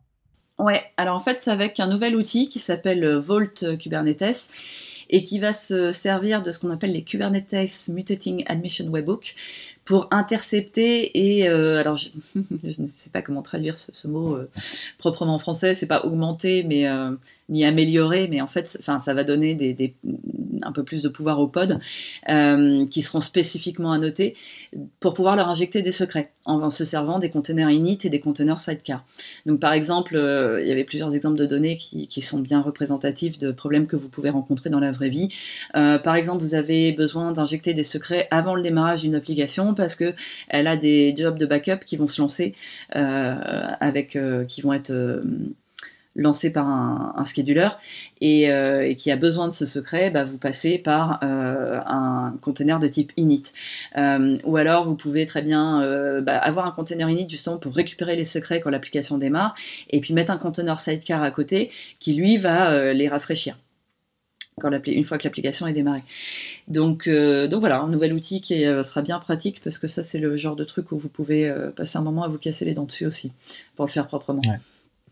En tout cas, en utilisant Volt. Et justement, moi, j'ai, je l'ai visité il y a pas longtemps, Volt, Volt Vicomte. Donc, euh... une année 2020, tout en blague, tout le monde les aime. je vais mentionner un autre outil EXA, un CLI sous stéroïde pour les développeurs Azure. Et qui c'est qui a développé ça? C'est notre ami Wassim. C'est Wassim qui a, qui a développé ça. Qui travaille chez, euh, qui travaille chez Microsoft. Mmh. Donc, euh, voilà, c'est un petit truc tout nouveau. Non, qui c'est qui l'a mis C'est moi, qui c'est moi qui l'ai mis puisque voici nous l'a nous l'a partagé. Euh, c'est un, ah un command line tool euh, qui est basé au-dessus des euh, des command line euh, de base de Azure CLI et les, les function core tool. Et l'idée c'est de fournir un, un, outil en ligne de commande de plus haut niveau. Alors c'est écrit, euh, c'est ça demande du Node.js, ouais, npm et Node.js, et ça permet en fait de faire le, le déploiement des applications, le provisioning, etc. mais d'un plus haut niveau puisque si vous faites ça c'est un peu comme les, euh, les AWS CLI. Si vous utilisez la AWS CLI pour déployer une application, euh, de base, vous allez devoir provisionner les éléments un par un, etc., etc. Euh, là, ici, il a fait quelque chose de plus haut niveau pour pouvoir gérer sous forme d'un workspace les différents éléments à déployer, etc. Et donc, vous avez plein d'options pour pouvoir gérer le, déploiement de votre application sur une infrastructure Azure d'une manière un peu simplifiée par rapport au, au bas niveau que sont les, les Azure CLI pardon, euh, ou les Azure Function Core Tools. Voilà. Mm -hmm. Passons au web. Donc le WebAssembly, on en a parlé un petit peu tout à l'heure avec Graal Wasm, devient une recommandation du W3C. Voilà, donc la Core Spec WebAssembly est maintenant un standard officiel du web. Euh, donc, ils commencent déjà à travailler sur les futures versions qui vont euh, inclure notamment du threading, euh, ce qu'ils appellent du fixed with SIMD, alors c'est des opérations vecteurs pour exécuter euh, des loops en parallèle, les reference types qui vont permettre au code WebAssembly de référencer des objets host, euh, les tail calls qui vont permettre l'appel de fonctions sans utiliser de l'espace euh, en supplément, et un truc que je trouve hyper important, l'ECMAScript Module Integration. Donc en fait ça, ça va permettre l'interaction WebAssembly avec JavaScript en chargeant les execs justement WebAssembly en module ES6. Euh, et, dans les autres projets un petit peu plus long terme, eh ben, il va y avoir euh, du garbage collection, du debugging d'interface et justement ce fameux WASI dont on a parlé tout à l'heure, euh, qui est un set de modules de fonctionnalité bas niveau qui va donner accès, par exemple, ça va permettre d'avoir des accès fichiers, réseaux et choses comme ça. Et je trouve ça pas mal, juste après avoir parlé de Wassim, de parler de Wasi et Wasm. Oui, je sais pas s'il va aimer le jeu de mots, mais oui. On va lui demander. Je, te laisse te débrouiller avec lui, hein. euh, Qu'est-ce qu'on a d'autre?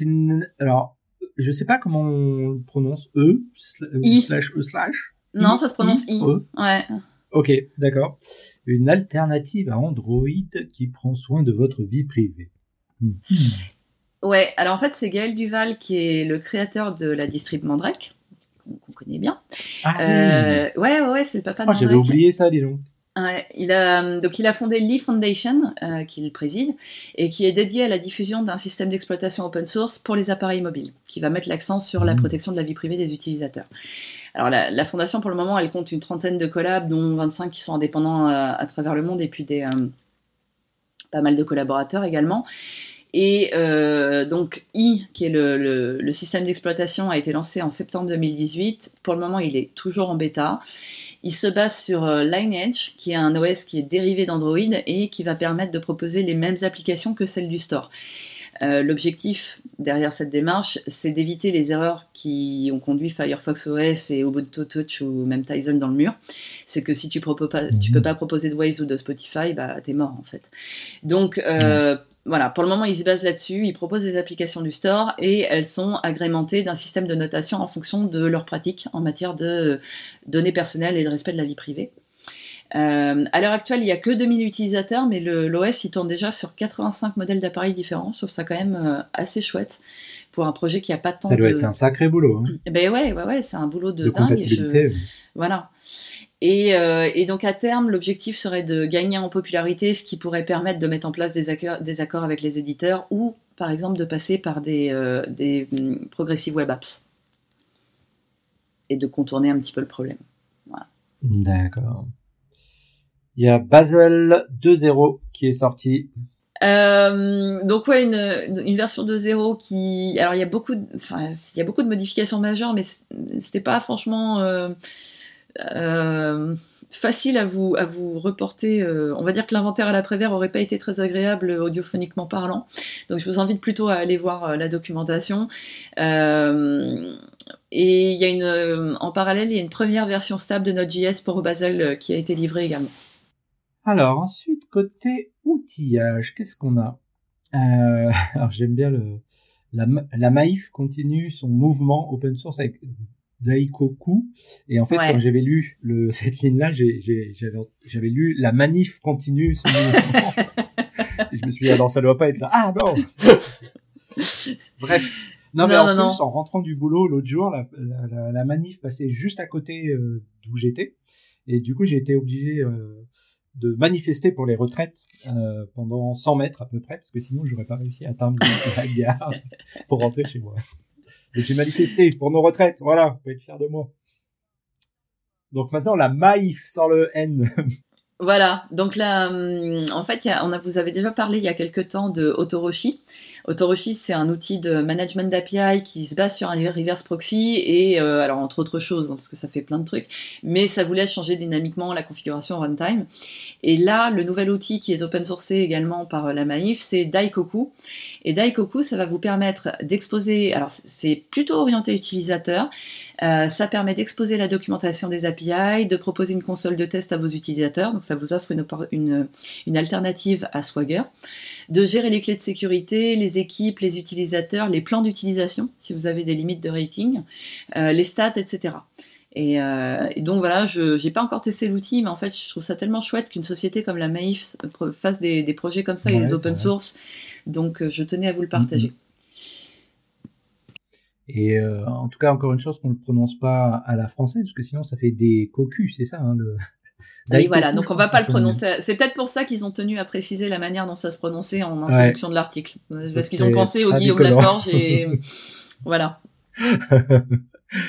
Ensuite, en parlant de performance, ah non, c'est pas améliorer les performances de votre CI en optimisant vos builds Maven ou Gradle avec un webinar. Euh, oui, euh, un petit webinaire que j'ai enregistré au mois de, décembre euh, avec nos amis de Gradle, avec Étienne de chez Gradle on reprend un peu euh, les, euh, les bonnes pratiques ou les mauvaises justement euh, sur comment optimiser les euh, les temps de build notamment sur le sur les environnements de CI/CD et on reprend aussi bon bah la valeur ajoutée bien sûr de l'offre entreprise de Gradle et, et de l'offre entreprise de de CloudBees puisque bien sûr il faut bien que l'on vive chers amis. Mais on parle surtout bah, de comment le faire d'une manière générale avec Maven Gradle ou du Jenkins classique. Voilà donc si ça vous intéresse, ça doit ah, je sais plus, je crois que ça dure une heure et demie, c'est quand même assez long, je crois. Euh, mais bon, je vous ai mis le lien, voilà, pour les intérêts. Vous avez raconté votre vie ou quoi euh, Ouais, c'est ça, ouais, c'est ça. Euh, c'est l'hôpital qui se fout de la charité, Guillaume? je te rappelle la durée moyenne des épisodes. c'est ça. C'est vrai, c'est vrai.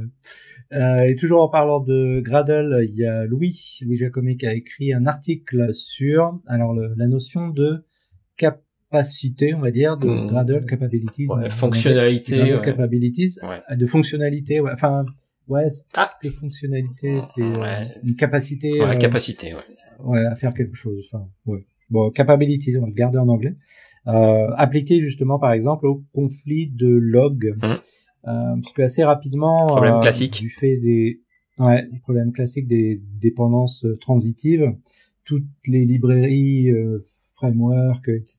Euh, qu'on connaît, qu'on utilise, qu'on aime bien. Euh, bah, chacun tire des versions différentes, euh, des loggers. Du coup, très, enfin très rapidement, en tout cas, on va se retrouver avec un class path avec bah, des log4j, des ESLF, des commons logging, du logback, du machin, euh, des fois avec des versions en, fait incompatibles. Euh, quand euh, l'appli démarre, on va voir bizarrement, tiens, j'ai trouvé une version incompatible de tel truc. Enfin, on voit des warnings et après on ne sait pas où, où nos logging, nos statements, enfin nos, nos traces sont passées. Donc là, il y a cette notion assez fine. Alors, enfin, Gradle est quand même très fort. je pense qu'aujourd'hui, c'est euh, désolé Arnaud, mais c'est l'outil qui est le plus fort dans le, la compréhension fine de, de enfin, c'est malin, tu vas pourquoi tu tousses? Il est en train de s'étouffer. et euh, du coup, donc il y a cette notion de capacité. Alors comment on la définit déjà? Je sais même plus. Bah, en fait, c'est la, la, la, question, c'est la notion d'implémentation par rapport à, à, celui qui, enfin, de fournisseur et de et d'implémenteur. Enfin, là, ils reprennent le, il reprend le principe du euh, Java Logging euh, qui peut être implémenté par, euh, enfin non, le SLF4J API qui peut être implémenté par plein de, de librairies entre autres. Mm. et donc l'idée c'est de se dire, bah, dans votre appli au final vous en voulez qu'un. Donc normalement, un bon outil de build comme Gradle, euh, comme Gradle. Alors bien sûr, faut avoir euh, utilisé les, nouvelles fonctionnalités, enfin les fonctionnalités de, euh, de capacities au niveau des librairies, etc. Mais si chaque librairie disait, bah, je suis un implémenteur de la librairie, par exemple SLF4J API, quand Gradle va trouver au build time plusieurs librairies qui implémentent euh, le, le SLF4J API, il va dire bah non, ça va pas, euh, il peut y en avoir qu'une, puisque ça n'a pas de sens d'avoir plusieurs implémentations du, de, de, de cette API. Et c'est là où effectivement il y a un gros intérêt, contrairement à de euh, euh, à l'avoir en prod, puisqu'effectivement c'est au démarrage de l'application, sinon vous avez SLF4J qui vous dit hop hop hop hop, hop j'en ai trouvé plusieurs, euh, donc euh, donc je fais du no-hop et tu l'as dans l'os. voilà. Donc euh, donc c'est ça le c'est ça le, la capacité, c'est de permettre de se dire bon bah qui implémente quoi et donc bah il y a une capacité qui est de fournir le euh, une implémentation SLF4J et donc c'est de pouvoir faire ce qui le fait automatiquement. Trop bien. GitLab 12.6 euh, qui est sorti avec donc je sais pas comment on traduit ça en français un security scorecard ouais. et evidence release, et release evidence. Qu'est-ce que c'est? Il y a plein plein de choses dans cette nouvelle version. Euh, je vous en ai mis que quelques-uns y a vraiment. Euh, puis en plus, bon, il y a des évidemment il y a des fonctionnalités qui dépendent aussi des versions de votre version de GitLab, si vous avez une version Ultimate Gold ou etc. Mais euh, donc il y a dans un premier temps le Project Security Status Panel, donc c'est ça le Security Scorecard. En fait, vous allez avoir un, un panel qui va vous donner le, un score de sécurité de votre projet. Euh, et euh, le Release Evidence File, c'est un objet JSON qui va inclure tous les liens et les issues de la milestone qui sont embarqués dans la release. Et ça, ça va vous aider pour les futurs audits. Donc euh, c'est assez intéressant. parmi les autres fonctionnalités sympas, bah, vous pouvez maintenant filtrer les issues et les, merge, les issues pardon, et les merge requests par release. Euh, il y a un scan de dépendance pour les projets Java Gradle, donc ça c'est pour les versions Ultimate et Gold.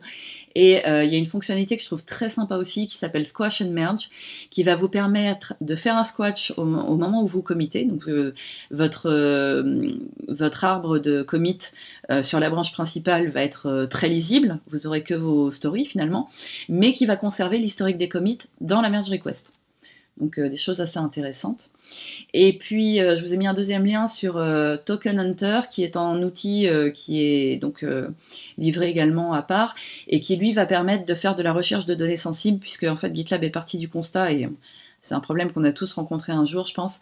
c'est vous pouvez très facilement committer par erreur des données un peu sensibles, un token ou des choses comme ça, ou des, des, des, comptes utilisateurs, etc. Et donc là, Token Hunter va vous permettre de rechercher les données sensibles dans les issues GitLab, dans les discussions liées, dans les snippets. Les snippets, c'est quand vous voulez, euh, c'est assez pratique ça sur GitLab, c'est pour partager des petits bouts de code avec un collègue. Donc vous créez un snippet, vous mettez le bout de code que vous voulez partager et vous l'envoyez à un collègue. Euh, bah, ça va permettre d'aller vérifier que dans ces snippets-là, il n'y a pas eu euh, de données sensibles de partager. Euh, alors, pareil sur cette partie-là, ils sont preneurs de retours, euh, notamment d'idées, de suggestions, de contributions. Euh, dans les idées, dans les choses qu'ils aimeraient développer à l'avenir, il y a notamment le fait d'avoir un meilleur format d'output, hein, quelque chose de, plus standardisé. D'avoir du reporting en temps réel ou de persister les données qui sont récupérées à l'exécution plutôt en requêtant les API parce que ça c'est assez coûteux. Voilà. D'accord. Côté, euh, enfin, on a classé ça en méthodologie, mais euh, là j'avais partagé. Euh, alors c'est c'est pas, tout nouveau en tout cas, mais j'avais, enfin c'était revenu dans mon radar. Il y avait le calvaire. Alors pas le calvaire de c'est un calvaire, mais une approche du versionning à base de dates. Donc au lieu de faire 1.2.3, etc., d'utiliser, alors il y a différents formats, d'utiliser des dates pour pour le nom d'une pour, pour la version d'une release de notre projet. Donc par exemple en mettant 2020 point je sais pas quoi, en mettant alors ça dépend, hein. des fois, des fois juste l'année, l'année le mois, ou des fois ça peut être juste euh, le mois et le jour, etc. Et en prenant également des, des exemples avec Ubuntu, Ubuntu qui fait par exemple sa version, euh, la première version qu'ils avaient sortie en 2004, c'est ça? Euh, Ils avaient fait la 4.10, puisque 4 c'était pour 2004 et le 10 c'était pour euh, en fait le mois d'octobre, quoi. Ou alors, quel, autre exemple je vais prendre? Par exemple euh, Unity, le, le, moteur de jeu, euh, enfin pour les jeux vidéo, euh, eux ils font l'année.mineur.micro. Donc le premier, la grosse version, ça reste le numéro de, enfin, ouais, le numéro de l'année quoi. Et après des points 3.4. Mais voilà, il y en a qui mettent carrément. Alors ils prennent un exemple, c'est quoi? Euh, je sais pas, un outil euh, certifie, un outil de qui va avec euh, Mozilla, euh, qui fait carrément année, mois, jour, donc comme une date pure. Donc c'est marrant parce que j'avais tweeté ça et j'ai eu plein plein de réactions diverses et variées. Donc c'est c'est marrant parce que les le versionning en fait des, du, du, du soft, ça reste toujours un sujet assez épineux ou chaud. ah bah c'est comme le, les espaces versus les tables. Hein. Ouais ouais exactement. Alors c'est vrai que des fois tu te dis ouais bah la version 2010 de machin en fait elle est pas encore sortie. Enfin non 2019 et en fait on est en 2020. Euh, bah ouais alors tu l'appelles comment? Bah je sais pas tu l'appelles juste 2020 vu que t'es en 2020 c'est pas grave. Même si ok euh, quand tu travaillais dessus euh, tu c'était peut-être une alpha de 2019 mais euh, ça peut arriver de changer le numéro de version en cours de route. Enfin, je sais pas, par exemple, nous, sur Groovy, on avait fait ça dans le passé, c'est-à-dire on travaillait sur une 1.5, mais on a rajouté tellement de features, et sans, sans que ce soit spécialement à cause de breaking changes, de, enfin, de changements qui cassent tout, mais on s'est dit, là, non seulement, bon, il y avait, peut-être des changements, je me rappelle plus, mais non seulement euh, la version, en fait, il y a eu tellement de, de, de nouveautés intéressantes que c'est vraiment une version majeure, et que ça méritait qu'on passe à 2-0 directement quoi. Donc euh, moi en fait ça me déplaît pas euh, d'avoir relu cet article-là. Moi ça me déplaît pas de me dire d'utiliser en fait les dates. Alors peut-être que l'année, peut-être je sais pas trop, mais euh, ça me déplaît pas du tout ce, ce cette approche-là. Qu'est-ce que vous en pensez vous? Bah, ça dépend beaucoup du type d'application sur lequel tu, tu travailles. Enfin, Aujourd'hui, il y a beaucoup de d'applications, bah, notamment tout ce qui est en ligne, etc., où, où ton historique est relativement euh, euh, linéaire. Euh, finalement, tu, tu, tu, tu, mets en prod, tu mets en prod en mars, tu mets en prod en juillet, enfin, ou tous les trois jours. Donc effectivement, avoir cette notion de date, tu reviens pas en arrière. T'as plus cette notion, ce besoin d'avoir des branches, des de la maintenance, des trucs comme ça. Euh, là, la date fait complètement sens. Euh, bah, les IntelliJ qu'on reçoit elles sont elles sont aussi elles sont aussi nommées euh, comme ça maintenant enfin mm, mm. parce que tu finalement tu tu fais plus de maintenance tu tu vends plus de maintenance sur les anciennes versions. C'est tu vas toujours de l'avant. Donc de toute façon euh, tu euh, après ouais je pense que ça se prête pas à tout. Ça dépend de après le SEMVer est quand même toujours très compliqué à à, à implémenter. Euh, c'est toujours compliqué de se dire, alors est-ce que c'est vraiment un bug fixe, une mineure, un majeur? Est-ce que c'est toujours le truc Ah ouais, mais alors là je veux changer un truc important. Ah ouais, mais alors là je vais faire une majeure juste pour ça. Ah bon, alors c'est compliqué. Euh, donc c'est vrai que c'est loin d'être parfait le SEMVer, mais je pense que voilà, il y a de la place pour les deux. Euh, ça reste une approche intéressante quand on a des, des, des, des livraisons relativement euh, régulières, enfin qui sont voilà linéaires euh, et qui donc mm. s'accrochent plutôt à des, à ce que tu disais, à des deadlines. Ces jeux target, bah voilà, c'est ce que font hein, les Ubuntu, les IntelliJ, etc. C'est ils prévoient, de toute façon, ils font des rétro-planning. C'est on release en avril, on release en octobre. Point barre. Après, c'est le contenu qui change en fonction de ce qu'ils arrivent. Enfin, même les release train de d'Eclipse. D'ailleurs, j'ai vu Eclipse, euh, j'ai vu, je crois que j'avais mis la news, je l'ai perdu quelque part. Euh, mais Eclipse a sorti une version en décembre, et ben je crois qu'elle s'appelle 2019-12. Voilà, parce que bah ils ont ils ont leur release train depuis maintenant des années pour essayer de synchroniser euh, X projets ensemble. Bah maintenant, ce qui compte, c'est la date. Donc on fait la 2019-12. Vous devez arriver dans ce train-là, et euh, et ça passe, voilà. Donc c'est une approche qui est quand même qui est quand même vachement utilisée aujourd'hui. Ouais. Côté sécurité, comment configurer ces parseurs XML en Java pour éviter le problème des, XML External Entity, XXE XXE. C'est un article que j'ai revu passer. Je pensais, je pensais que c'était connu et que c'est un peu vieux, mais en fait l'article lui il est récent. Euh, et bah, ça tout fait... le monde fait du JSON maintenant. oui, c'est un peu ça. Bah il, y a plein de, il y a plein de Maven, c'est pour ça. Euh... Et du YAML. Ah là là. Ouais.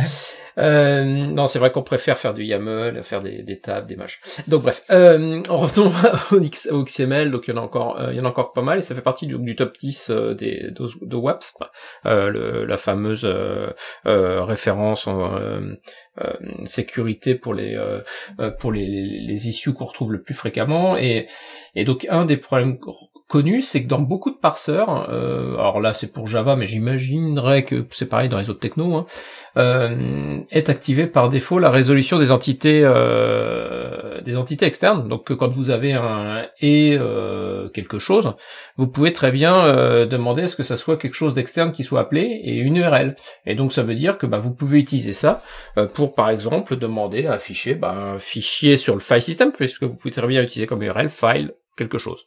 Voilà. Donc euh, il y a beaucoup de, choses comme ça. Donc par défaut, bah, désactiver ça. Euh, les produits, la plupart le font. Euh, je sais que Maven le fait, etc. mais faites attention à, vos parseurs XML si vous les utilisez.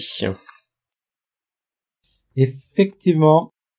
Maintenant, passons à la section loi, société et organisation. Alors, Larry Page et Sergey Brin quittent Google. Ça me dit quelque chose ces noms-là, non? Ça, te dit quelque chose? Ouais, bah, C'est normal, c'est tes anciens patrons. Ah C'est ça. ouais, alors c'est rigolo parce que c'est une nouvelle qui a pas particulièrement euh, fait de bruit, j'ai l'impression. Euh, donc euh, Google a aujourd'hui 21 ans. Ils estiment que, enfin Alphabet en fait, puisque ils étaient les CEO d'Alphabet, que Alphabet n'a plus besoin d'avoir deux CEO et un président, et donc Sundar Pichai devient le CEO et d'Alphabet et de Google. mais c'est vrai que ça a pas forcément fait tant de bruit que ça, parce qu'en fait, en tant qu'actionnaire, ils vont continuer de à détenir la majorité des droits de vote de l'entreprise et il reste membre du conseil d'administration. Donc euh, voilà, il, le disait eux-mêmes, il le disait eux-mêmes pardon, et, euh, Sundar euh, disait pareil. Ils vont continuer à travailler en étroite collaboration ensemble et puis et puis voilà. donc voilà. Ensuite, un article sur un article assez surprenant, une étude qui a prouvé que plus il y avait d'égalité des sexes dans un pays et moins il y a de femmes en STEM, donc sciences et techniques de l'informatique notamment enfin c'est maths, sciences, informatique et je sais plus s'il n'y en a pas un quatrième. Euh, donc voilà, il y a une étude qui revient sur le fait que 25% euh, de, 27% pardon, de tous les étudiants américains euh, vont prendre l'examen d'informatique au collège, alors le collège US, ce qui est l'équivalent de l'université pour nous, et qu'il y a seulement 18% des diplômés en IT qui seront des femmes. Donc il y a quand même un, écart assez important entre, entre les deux.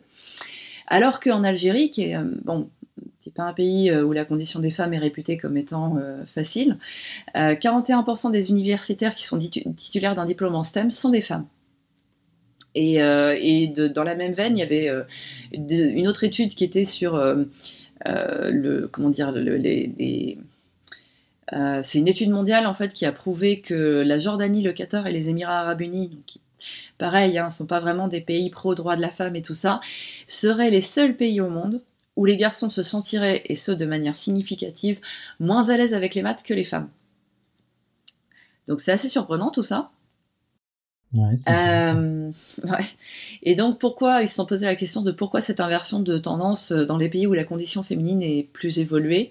Et euh, ce qui ressortirait des études, c'est que en fait les pays qui ont un haut niveau d'égalité sociale, c'est aussi ceux où le bien-être est le plus élevé.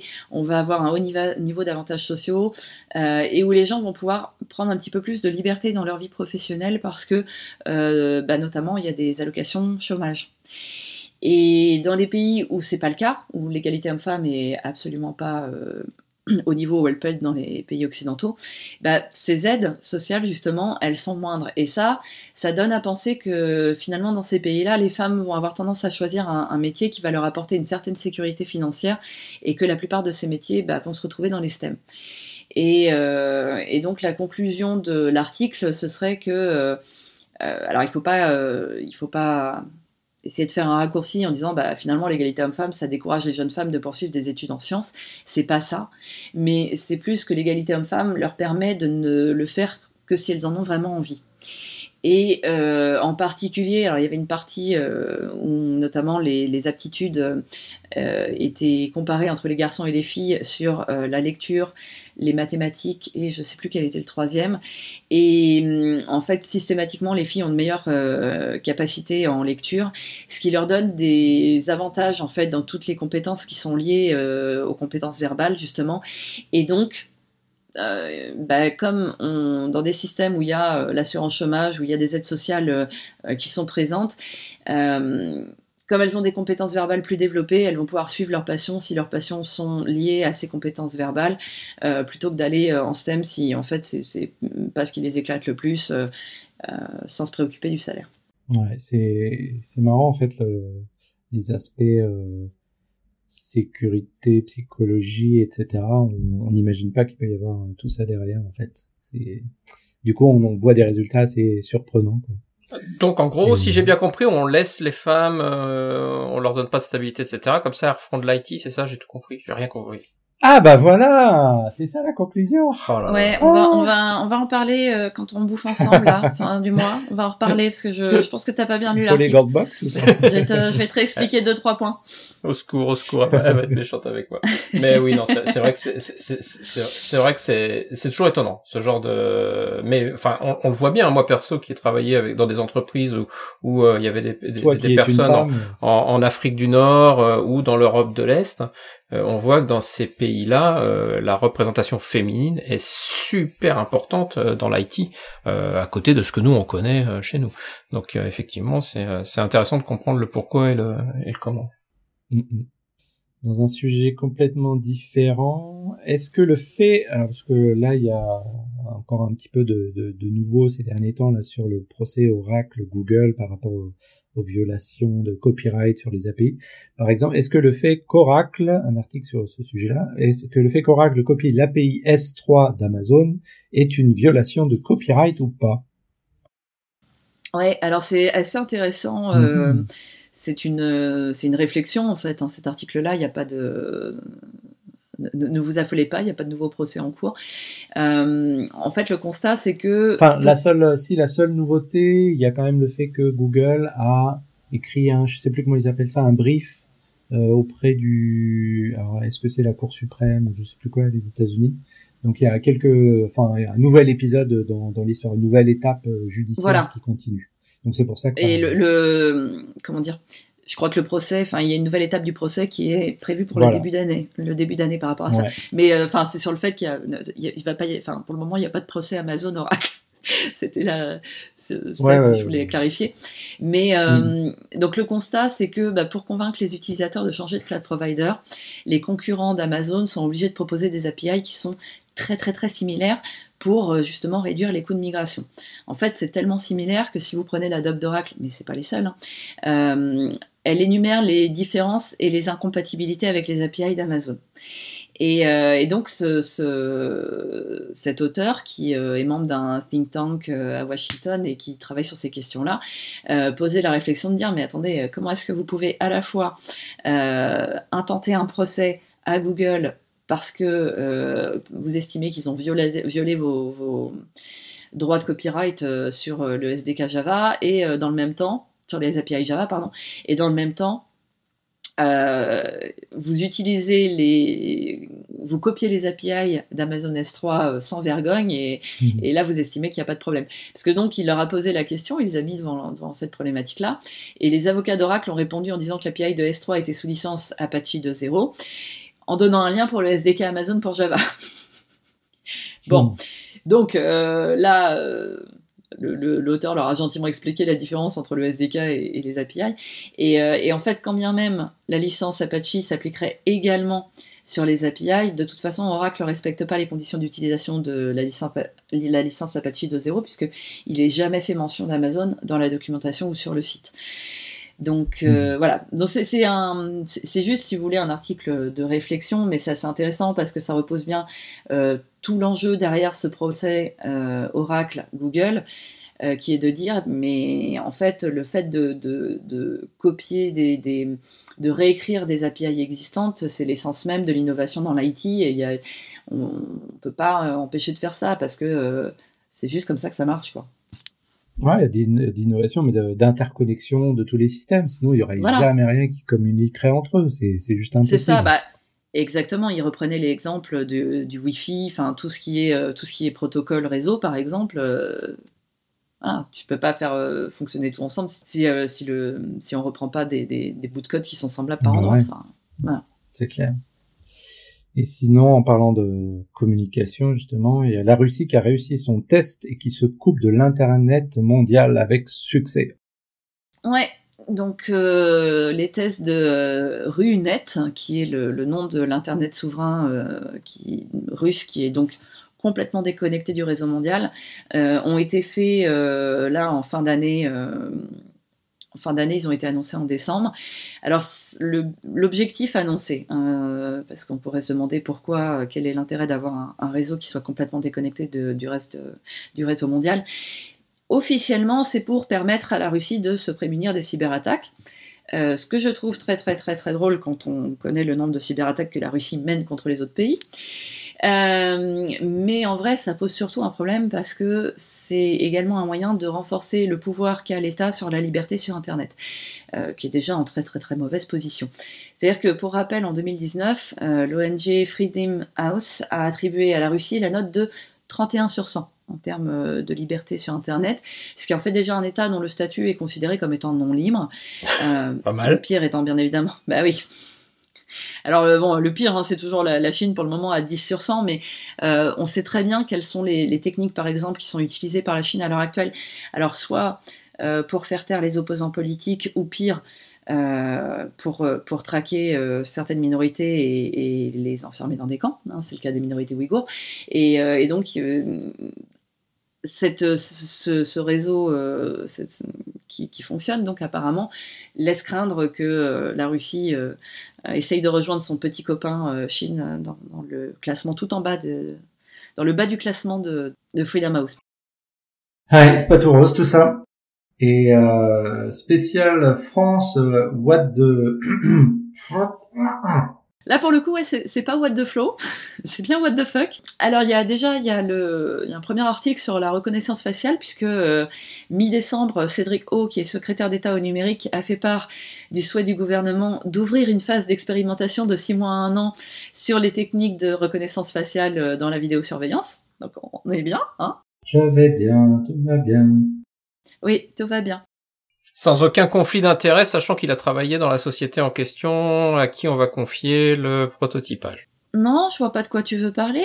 De... Pas du non Conflit. Euh, euh, franchement, c'est pas un conflit de canard, c'est un conflit d'intérêt. ouais, voilà. C'est moins digeste dans tous les sens du terme. Hein. Et euh, donc, ce projet d'expérimentation, il devrait durer six mois, un an. Enfin, pour le moment, on a très très peu de détails, euh, quasiment pas. Il est censé se faire sous la supervision de la, de la société civile et des chercheurs. Euh, L'objectif, c'est de mettre à l'épreuve les technologies de vidéosurveillance et de détection automatique des personnes dans des espaces publics, donc comme par exemple une gare. Mais euh, le, secrétaire d'État se veut rassurant parce que seuls les individus qui auront donné leur consentement seront identifiés lors de cette expérimentation. Et, euh, donc, ce qu'il en attend, c'est des retours quant à la performance réelle de ces technologies qui s'appuient sur une forme d'intelligence artificielle. Alors, cher secrétaire d'État au numérique, si tu nous écoutes, spoiler alerte, ça marche pas. Hein, voilà, tu, tu, regardes ce qui se fait aux États-Unis, tu verras que ça marche pas. Gagnons du temps, hein, économisons de l'argent, puisqu'apparemment on en a plus dessous.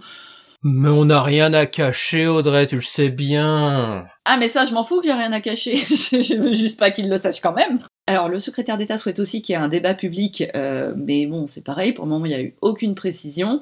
Ce qui fait qu'il y a plusieurs députés de la majorité et il y a des personnalités du secteur du numérique qui ont demandé la tenue d'un moratoire pour tracer un certain nombre de lignes rouges avant toute expérimentation. Et, hasard du calendrier, dans le même temps, euh, il y a une, euh, une, lettre commune qui a été signée en mi-décembre également par 80 organisations, dont euh, ATTAC, l'EFF, Ramasoft, la Quadrature du Net, la Ligne des droits de l'homme, l'Observatoire des libertés et du numérique et le syndicat de la magistrature, qui appelle le gouvernement et le Parlement à interdire toutes les pratiques de reconnaissance faciale sécuritaire présentes et à venir, estimant qu'une telle trajectoire ne peut aboutir qu'à la surveillance de masse permanente de l'espace public. Cette euh, lettre commune, elle euh, fait suite à l'arrivée prochaine de l'application Alicem. Alors Alicem, on vous en a parlé dans l'épisode 218, c'est l'authentification en ligne certifiée sur mobile. Et euh, dans ce qui est intéressant, c'est au-delà du fait qu'il y, ait des députés, y compris au sein de la majorité, euh, qui se saisissent de ces questions-là, ce qui est absolument primordial. Euh, ils ont aussi compris que, et ils le mettent en avant, qu'au-delà de l'aspect sécuritaire, euh, ils aimeraient qu'on renforce la protection des données personnelles et la restriction accru des autres usages de ce procédé, y compris à des fins privées, parce qu'ils estiment que tous les dispositifs qui sont à l'heure actuelle en place ne sont pas assez protecteurs des atteintes à la vie privée, et que euh, c'est de cette manière qu'ils préparent une banalisation de la surveillance de masse en rendant justement ces outils euh, si faciles et si banals finalement, en les intégrant dans notre, dans notre vie de tous les jours, par exemple comme le fait que bah, voilà, l'État te dise maintenant, tu as une application de reconnaissance faciale pour t'identifier, euh, ça banalise ces technologies et euh, c'est ce, qui, ce qui les rend dangereuses. Euh, ensuite, toujours dans, cette petite rubrique What the fuck, la France a présenté sa loi Upload Filter, mais c'est ballot, elle a oublié les droits des utilisateurs. Ça sert à rien. Oh, monsieur, en plus, il faut des droits, c'est bon, quoi. ça sert à rien. Ils ont pas de droits, les utilisateurs, on le sait bien. Voilà.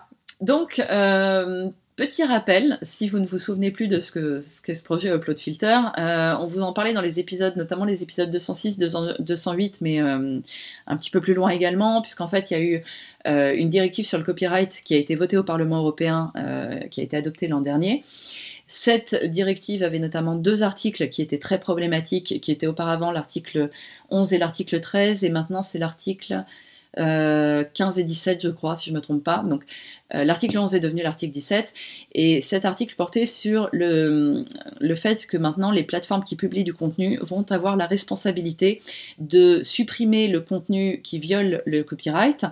Euh, donc la manière qui était préconisée était de le faire avec des filtres automatiques. Euh, ça, ça posait problème parce que bon, on sait très bien que ça va pas bien marcher. Comme il s'agit d'une directive et pas d'une réglementation, une directive européenne, ça implique qu'elle soit transposée dans les droits des pays des États membres. Et donc, euh, comme la France était très très très au taquet hein, sur cette loi, on a été les tout premiers à faire une proposition de transposition. Hein. Nous, on l'avait dès le mois de mai. C'est-à-dire que le truc qui n'était pas passé au Parlement européen, on avait déjà une proposition de la loi sur la table. Et en fait, là, c'est euh, Julia Reda. Alors, Julia Reda, c'est une ancienne euh, députée européenne. Elle n'a pas souhaité renouveler son mandat. Elle était députée européenne allemande pour le Parti Pirate. Et donc elle fait une étude de cette loi qui est selon elle la pire implémentation possible. Donc il y a quatre parties à la loi. La première partie c'est définition de ce qu'est une plateforme. Alors il y avait déjà un problème avec la loi euh, originale de la directive européenne parce que euh, on, considérait qu'elle n'était pas assez précise dans ce qui rendait une plateforme éligible. Même si les défenseurs de la loi euh, expliquaient que normalement ça ne devait concerner que les très très gros, les YouTube, Instagram, etc. Mais en fait la, législation est bien trop vague et elle pourrait bah, nuire à la concurrence tout simplement en empêchant l'émergence de plus petites plateformes. Et non seulement la loi française reprend l'étendue très très vague de cette directive européenne, mais elle le fait en pire parce qu'elle va inclure aussi les plateformes qui profitent indirectement de l'upload de contenu protégé. Donc là, ça devient un petit peu technique et euh, Julia Reda prend un exemple qui est, euh, qui est très très pertinent. Donc par exemple, vous prenez Tinder, l'application de rencontre. Elle a un modèle freemium, mais vous avez la donc jamais utilisé. ça, vous faites ce que vous voulez. Je pas à moi de juger. Mais euh, cette application vous propose de payer pour avoir une meilleure visibilité de votre, de votre profil. Euh, si on s'en réfère à la loi, à l'application de la loi 17 telle qu'elle est prévue pour le moment dans le projet de loi audiovisuel 2020, eh bien en fait ce modèle freemium pourrait aussi être, euh, être concerné par la loi puisque en fait il ne fonctionne pas si les utilisateurs n'uploadent pas de contenu. ensuite sur la définition des obligations de plateforme. Alors là c'est très YOLO aussi. C'est-à-dire que ça, ça avait provoqué un gros tollé, notamment en Allemagne. En fait, ce qui avait été proposé en Allemagne, c'était plutôt que d'avoir systématiquement recours à l'upload filter, de mettre en place un système de licence obligatoire en coopération avec d'autres pays européens. Et ça, ça, permettrait, si on met un, système de licence qui soit obligatoire, ça permettrait d'éviter d'avoir recours à ces upload filters. Mais euh, bon, la France, en fait, elle s'en fiche. Hein. Euh, elle, a décidé que c'était bien aux ayants droit de décider de donner euh, les droits à telle ou telle plateforme. Et donc ça, ça fait qu'automatiquement, derrière, vous avez des upload filters qui vont être utilisés sur la partie transparence, alors là, c'est rigolo aussi. Euh, la différence principale entre le texte de loi de la directive européenne et la, et la loi française euh, qui est pour le moment au projet, c'est que la France inclut le fait que les plateformes puissent invoquer le secret des affaires pour ne pas se conformer aux obligations de transparence de la loi européenne. Ça, c'est magique. Hein. Ça, moi, je, je trouve ça magnifique. Euh, ah bah non, perché. Ah, je peux pas t'expliquer pourquoi j'ai bloqué ton contenu. Attends, eh, c'est mes, mes, mes, petits secrets de fabrique. L'hypocrisie. Eh Et puis, en droit des utilisateurs, attention, là, ils se sont lâchés. La directive européenne, elle, elle prévoyait qu'il y ait des exceptions pour la parodie, la caricature, le pastiche et la citation, et elle précisait bien que les États membres devaient s'assurer que les utilisateurs pouvaient bénéficier de ces exceptions en pratique. Alors, euh, la France, elle, a repris mot pour mot les exceptions citées, avec tout ce qu'elles avaient d'imprécise. Mais c'est là où, euh, bah, ah mince alors, c'est là où ils ont oublié de mentionner que les faits que les utilisateurs devaient pouvoir bénéficier de ces exceptions. Et donc, plutôt que de s'assurer, par exemple, que les plateformes ne vont pas euh, overrider les exceptions existantes dans leurs conditions générales d'utilisation, comme le demande la directive. La proposition de loi française, elle, elle demande simplement aux plateformes d'informer les utilisateurs de l'existence des exceptions dans la loi française. Hmm. Pas tout à fait la même chose. Et euh, donc de la même manière, la directive prévoyait que euh, les, les plateformes se justifient avant de faire les blocages, et puis la France, elle, elle a plutôt estimé que non, non, en fait, elles font le blocage, et elles justifient que si on leur demande. Voilà.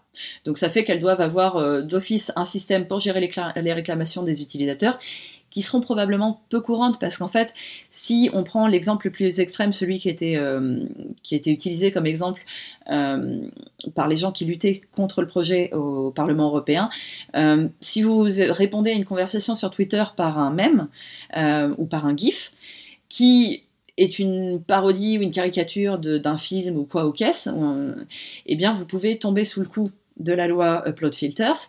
Et le problème, c'est que si vous faites une réclamation, ça va prendre plusieurs jours pour que votre réclamation soit étudiée et qu'elle ait éventuellement une issue favorable. Et donc, bah, ça n'a plus aucun intérêt, au bout de plusieurs jours, d'avoir votre réaction débloquée.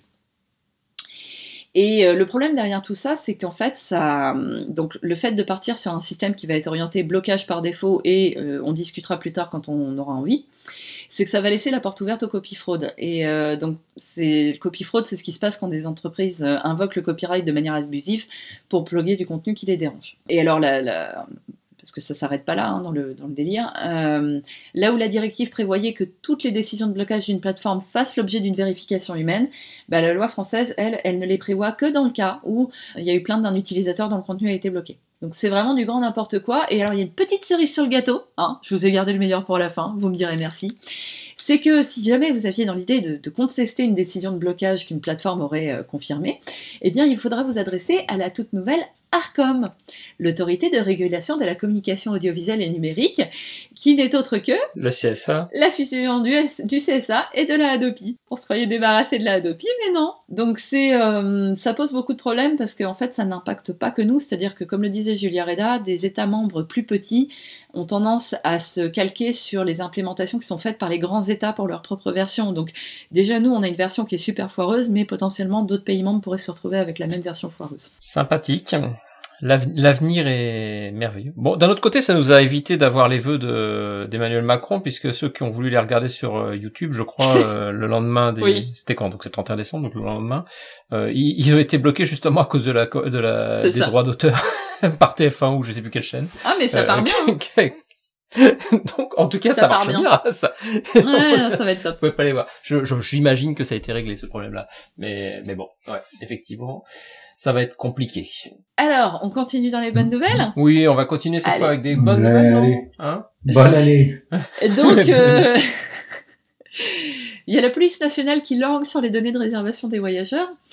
Euh, donc concrètement, ce qui se passe, c'est qu'il y a un arrêté qui a été publié au journal officiel le samedi 21 décembre, dans lequel le gouvernement instaure un nouveau service à compétence nationale qui s'appelle le Service national des données de voyage. C'est un service qui est rattaché au directeur général de la, police nationale et euh, qui exercera des missions pour le compte des ministres de la Défense, de l'Intérieur et du ministre chargé des douanes avec l'appui des services du ministre chargé des Transports.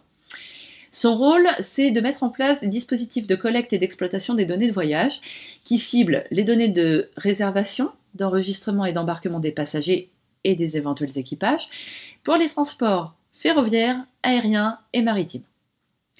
Donc concrètement, ce qui existait déjà avec le PNR, le Passenger Name Record dans l'aviation, euh, va être étendu au trafic ferroviaire et maritime, de manière à tracer nos trajets de bout en bout. Et euh, alors bien entendu, dans les usages évoqués, il y a le terrorisme, le contrôle des frontières, etc. Le problème, c'est que euh, les accès à ces données sont assez vagues, c'est-à-dire que pour le moment, ce qui est prévu, c'est pour les besoins de la prévention, de la recherche, de la constatation ou de la poursuite des infractions pénales, ou de l'exécution des condamnations pénales ou des mesures de sûreté. Et ça, selon des experts en droit, ben, ça recouvre juste tout mais tous les cas de vie privée, voilà, full access. D'autant que le, donc le SNDV, ce, nouvel, euh, ce nouveau service, euh, est également compétent pour les besoins de la sûreté de l'État, de la défense, de la sécurité publique, de la sauvegarde des intérêts fondamentaux de la nation. Donc c'est assez vague tout ça et ça peut recouvrir beaucoup beaucoup de choses. Et le seul garde-fou euh, à l'heure actuelle, c'est que l'arrêté impose qu'il y ait conformité et proportionnalité de chaque dispositif de collecte aux besoins des différents services destinataires. Le problème, c'est qu'à l'heure actuelle, euh, ben, on ne sait pas qui sera garant de chaque dispositif, vu qu'ils n'ont même pas pris la peine de concerter la CNIL avant de publier l'arrêté. C'est-à-dire qu'ils ont dit que bah, c'était un service de collecte de données et pas un traitement de données. Donc, euh, bah, Osef, la CNIL. Hmm? Quand on vous dit qu'il faut prendre le, vélo, c'est bien le vélo. C'est bien le vélo, c'est très très bien. Alors après, c'est moins pratique pour faire un Paris-Lyon. ouais, ouais, même, même pour les bah, Ça dépend du temps que t'as sur les... Mais bon. Non, mais alors, en réalité, par contre, euh, le seul, en fait, le seul moyen de transport qui va rester impossible, enfin, qui ne sera pas tracé, c'est le bus. Et euh, dans un premier temps, il l'avait inclus dans l'arrêté et puis ça a été retiré depuis. Mais euh, finalement, il restera que les trajets de bus qui ne seront pas tracés. et ensuite, la petite, la petite dernière en what the fuck, le Conseil constitutionnel a autorisé le fisc à la surveillance de masse. Donc c'est une mesure qui avait été présentée dans le projet de loi Finance 2020 et qui avait été énormément décriée. Euh, l'article 154 de ce projet de loi prévoit une collecte et une analyse de masse des données publiques des réseaux sociaux. Et comme euh, il y a eu un recours de déposer devant le Conseil constitutionnel, le Conseil constitutionnel a analysé l'article et a décidé qu'il était totalement conforme à la Constitution. Alors le problème, c'est que bah, les données collectées, elles concernent aussi votre vie sexuelle, politique et religieuse, hein, puisque tout le monde met sa vie sur Facebook. Donc il euh, n'y a, pas que ce que vous possédez, que ce soit en, termes de biens euh, matériels ou en termes d'immobilier. Et euh, le Conseil constitutionnel, c'est juste, alors il s'est contenté d'interdire la seule exploitation des données sensibles, mais ça laisse, en fait, ça pose problème puisque ça laisse possible la collecte en masse et que non seulement c'est dangereux, mais en plus c'est contraire au droit européen. Et le truc intéressant, c'est que ni le gouvernement, lorsqu'il a présenté le projet de loi, ni le Conseil constitutionnel ont été capables d'expliquer en quoi la surveillance algorithmique était indispensable à la lutte contre la fraude fiscale et viendrait suppléer un quelconque manquement. Oh, tout de suite. Voilà. Donc la question que ça pose, c'est que là, aujourd'hui, c'est le fisc qui est autorisé à faire ça, et demain, quel service ce sera? Mais c'est pour votre bien. Non, mais c'est parce que tu as quelque chose à cacher, euh, c'est tout. Et, euh, et, bonne année, hein, bien sûr. Et bonne année, et bonne année. Bon, on, aime bien toutes ces lois qui généralement sont soumises et arrivent pendant la période de Noël, jour de l'an, quand euh, tout le monde est occupé. Euh, et puis en ce moment, de toute façon, les gens s'occupent de la retraite et pas les autres. Donc, donc obligatoirement, bah, ça permet de faire passer ce genre de choses discrètement à côté de... Voilà, bah, c'est un, pour le moment, c'est un projet de loi, hein, donc ça n'a pas été voté, mais bon. Non, jusqu'au prochain 49 ça, ça ne serait pas. Ouais. Bah, pourquoi pas Pourquoi pas Bon, alors on va un, truc un petit peu plus positif. Vas-y, du positif. Les décisions de justice vont maintenant être accessibles en ligne gratuitement, puisque euh, sur le principe, l'open data en matière judiciaire doit permettre à n'importe qui de pouvoir consulter euh, et rechercher des copies d'actes juridiques en France gratuitement dans un format électronique. Ça faisait partie des mesures du projet de loi numérique de 2016, mais ça a été extrêmement, extrêmement long à mettre en place, parce que d'une part, il y a le volume des données à traiter qui est juste immense, et puis, euh, et ça c'est assez intéressant en fait d'un point de vue euh, technique, il y a la complexité en termes d'anonymisation des décisions qui va se jouer à deux niveaux.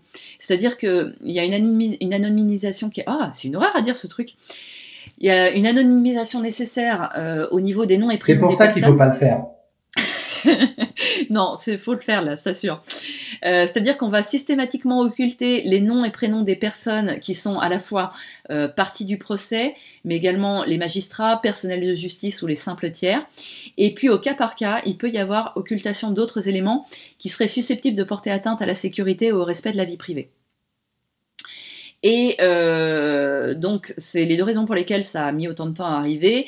Et il faut savoir que néanmoins, si jamais vous étiez euh, concerné par une de ces décisions de justice, il y a des modalités de recours qui seront mises en place si une personne euh, concernée souhaite lever une anonymisation ou estime au contraire qu'elle doit être étendue à d'autres points de l'acte judiciaire.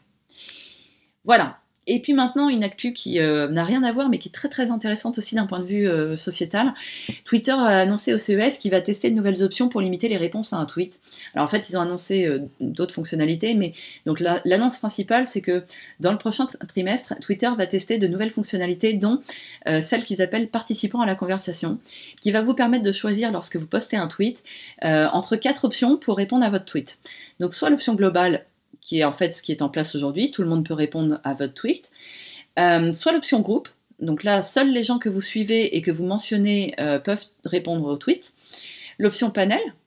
Alors là, c'est uniquement les personnes qui sont mentionnées dans le tweet. Ou le statement, c'est-à-dire personne. Donc ça, ça va être la nouvelle option favorite de Donald Trump. Euh, c'est une mesure qui, bien évidemment, arrive en réponse à toutes les problématiques de harcèlement qui ont été rencontrées sur le réseau. Et donc c'est, alors elle va être d'abord euh, testée avant d'être étendue parce qu'on va regarder notamment l'impact de celle-ci en termes de désinformation. C'est là où ça devient hyper intéressant sur l'aspect sociétal puisque évidemment si vous empêchez les gens de répondre, euh, bah, potentiellement vous empêchez les gens de dénoncer le fait que vous êtes en train de balancer une fake news.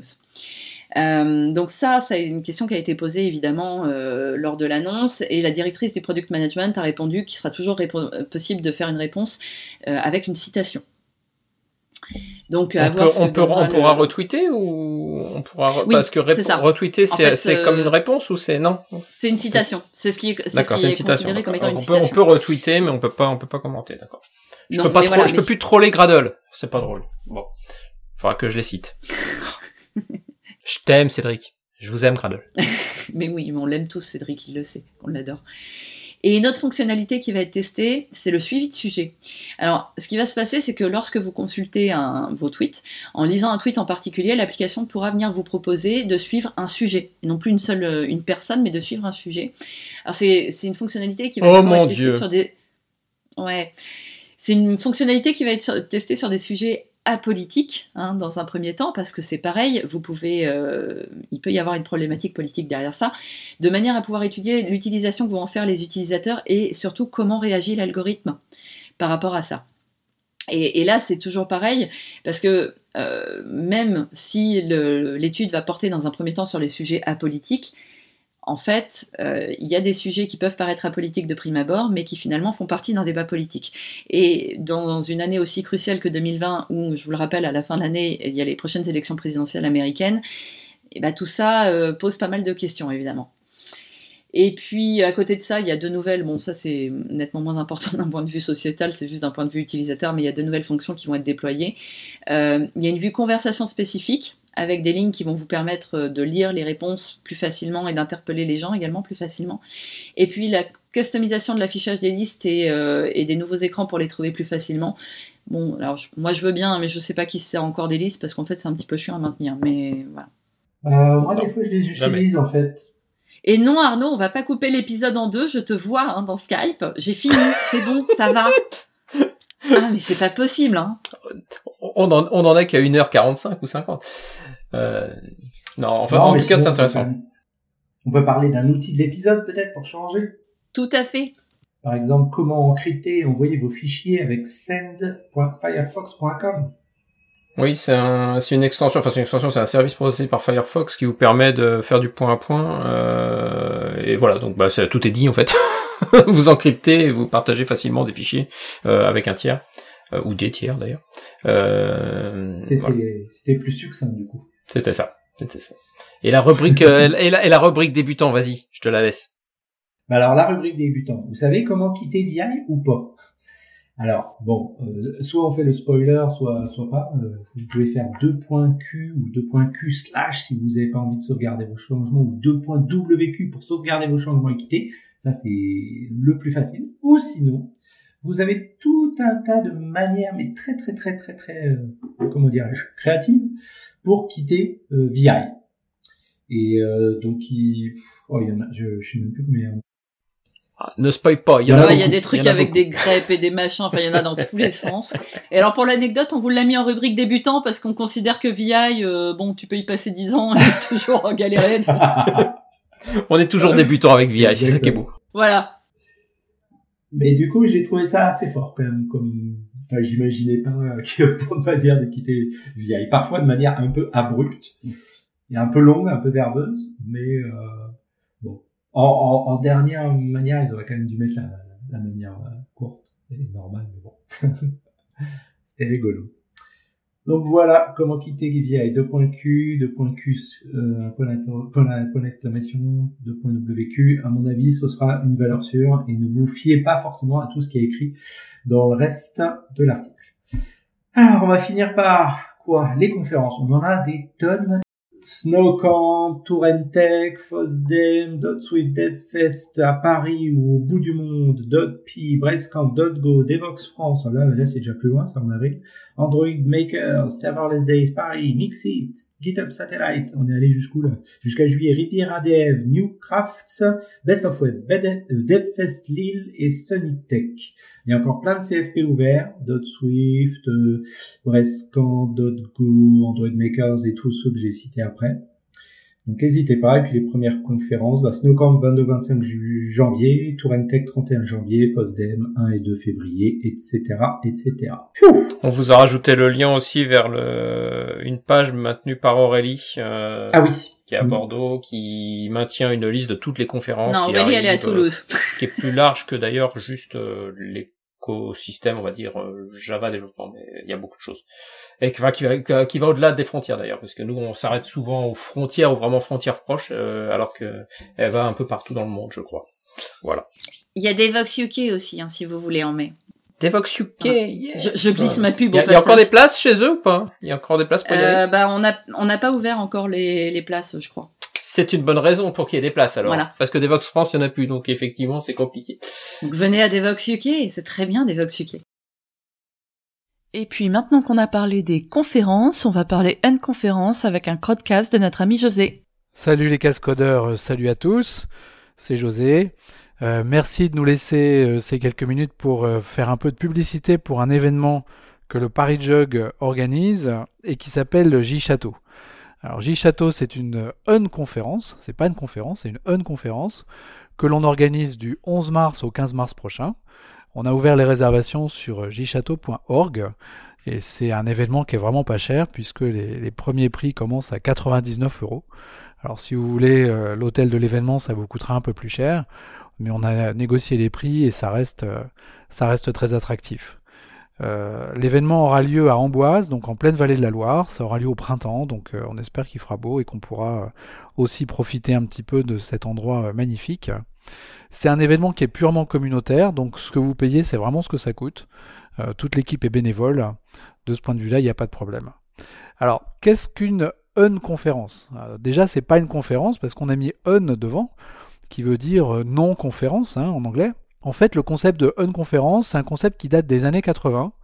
Et l'inventeur du concept s'appelle Harrison Owen, euh, qui a organisé des conférences euh, dans les années 80, justement.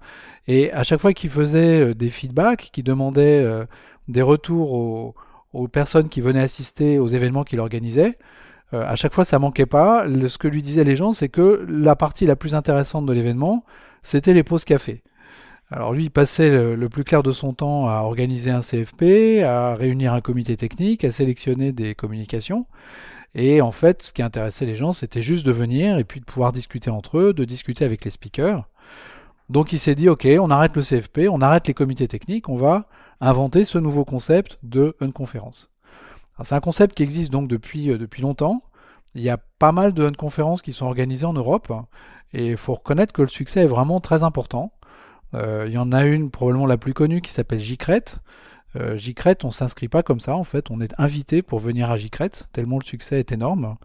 Il y en a une autre qu'on peut citer en France qui s'appelle Socrates et qui fait des tirages au sort pour, euh, bah, sélectionner les personnes qui vont pouvoir venir assister à l'événement.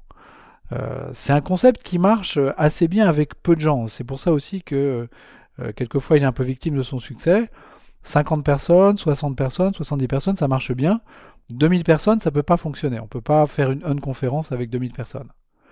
Comment se déroule la, journée d'une conférence, sachant qu'il n'y a pas d'agenda, qu'il n'y a pas de comité technique et qu'il n'y a pas de, CFP eh ben en fait, le matin, avant les sessions, euh, les participants se réunissent. Alors comme ils sont quelques dizaines, euh, ils se réunissent dans une salle.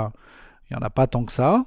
Et euh, chaque personne qui a envie de présenter un sujet ou d'animer une session va pitcher sa session devant tout le monde en quelques secondes.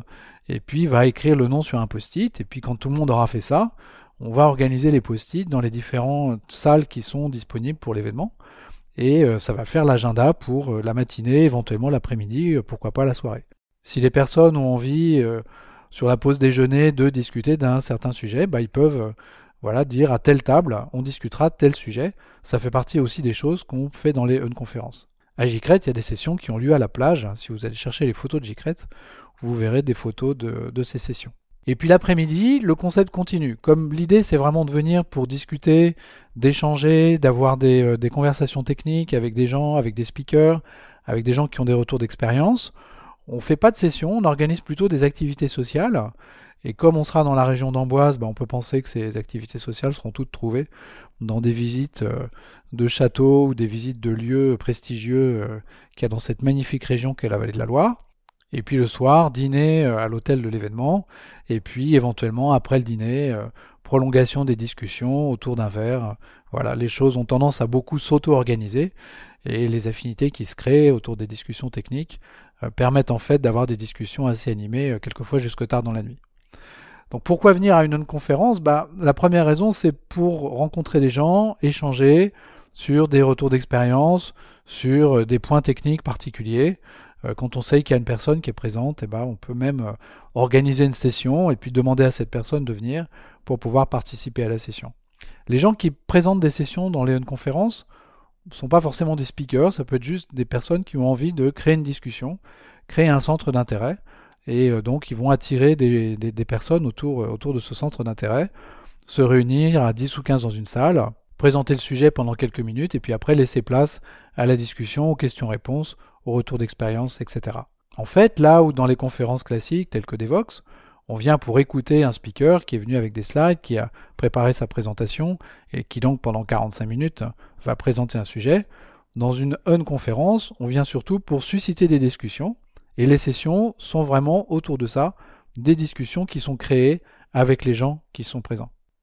Donc si vous vous sentez frustré parce que malheureusement Devox est déjà sold out, et félicitations pour ce magnifique succès, eh bien vous pourrez vous consoler en venant à J-Château. Il y aura certainement beaucoup moins de monde, il y aura probablement aucun sponsor, il y aura en tout cas pas de stand, donc pas non plus de chasse aux goodies et ce genre de choses, mais je vous promets que la qualité technique sera au rendez-vous et la bonne humeur également. Merci à tous et j'espère que l'on aura l'occasion de se retrouver à J-Château. En tout cas, voilà, merci beaucoup. N'hésitez pas à nous soutenir grâce à notre euh, Patreon, notre système qu'on a mis en place, pour que vous puissiez nous faire des dons euh, remarque les dons d'habitude c'est pas en fin d'année et tout. Là on, commence dès le début d'année. Nous ne nous oubliez pas si vous voulez qu'on puisse. Si il y a les étrennes en début d'année. les étrennes voilà c'est pour les étrennes. N'oubliez pas, vos étrennes au cascodeur. Ça nous permet de continuer à payer les serveurs, les backups, euh, la bande passante, euh, etc. T'es sûr que c'est pas pour nos retraites? Non C'est pas non c'est pas c'est pas d'actualité c'est pas ça. Euh, sinon, n'oubliez pas aussi, euh, on est ravi d'intégrer euh, vos contributions. par exemple, si vous avez un petit crowdcast vous voulez contribuer à bah, une news intéressante qui vous a plu ou qui concerne un projet sur lequel vous travaillez, etc. Ou aussi des crowd questions, oh, j'arrive pas à dire, crowd questions. Donc, si vous avez des questions qu'on vous avez envie qu'on débatte en ligne, enfin à l'antenne, quoi, n'hésitez pas. Voilà, voilà. Et ben, gros bisous à tous. Encore bonne année, meilleurs vœux, plein de programmation, de déploiement, de tout ça, tout ça. De contributions open source, de, de conférences, tout ça. Trop bien. Et à très bientôt. À bientôt. À bientôt. Ciao, ciao.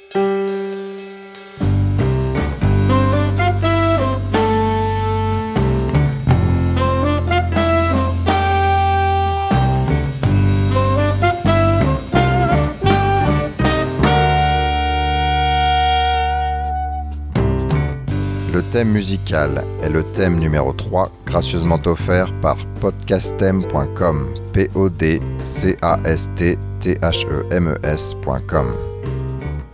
Le logo a été dessiné par Nicolas Martignol, alias le Touilleur Express. www.touilleur-express.fr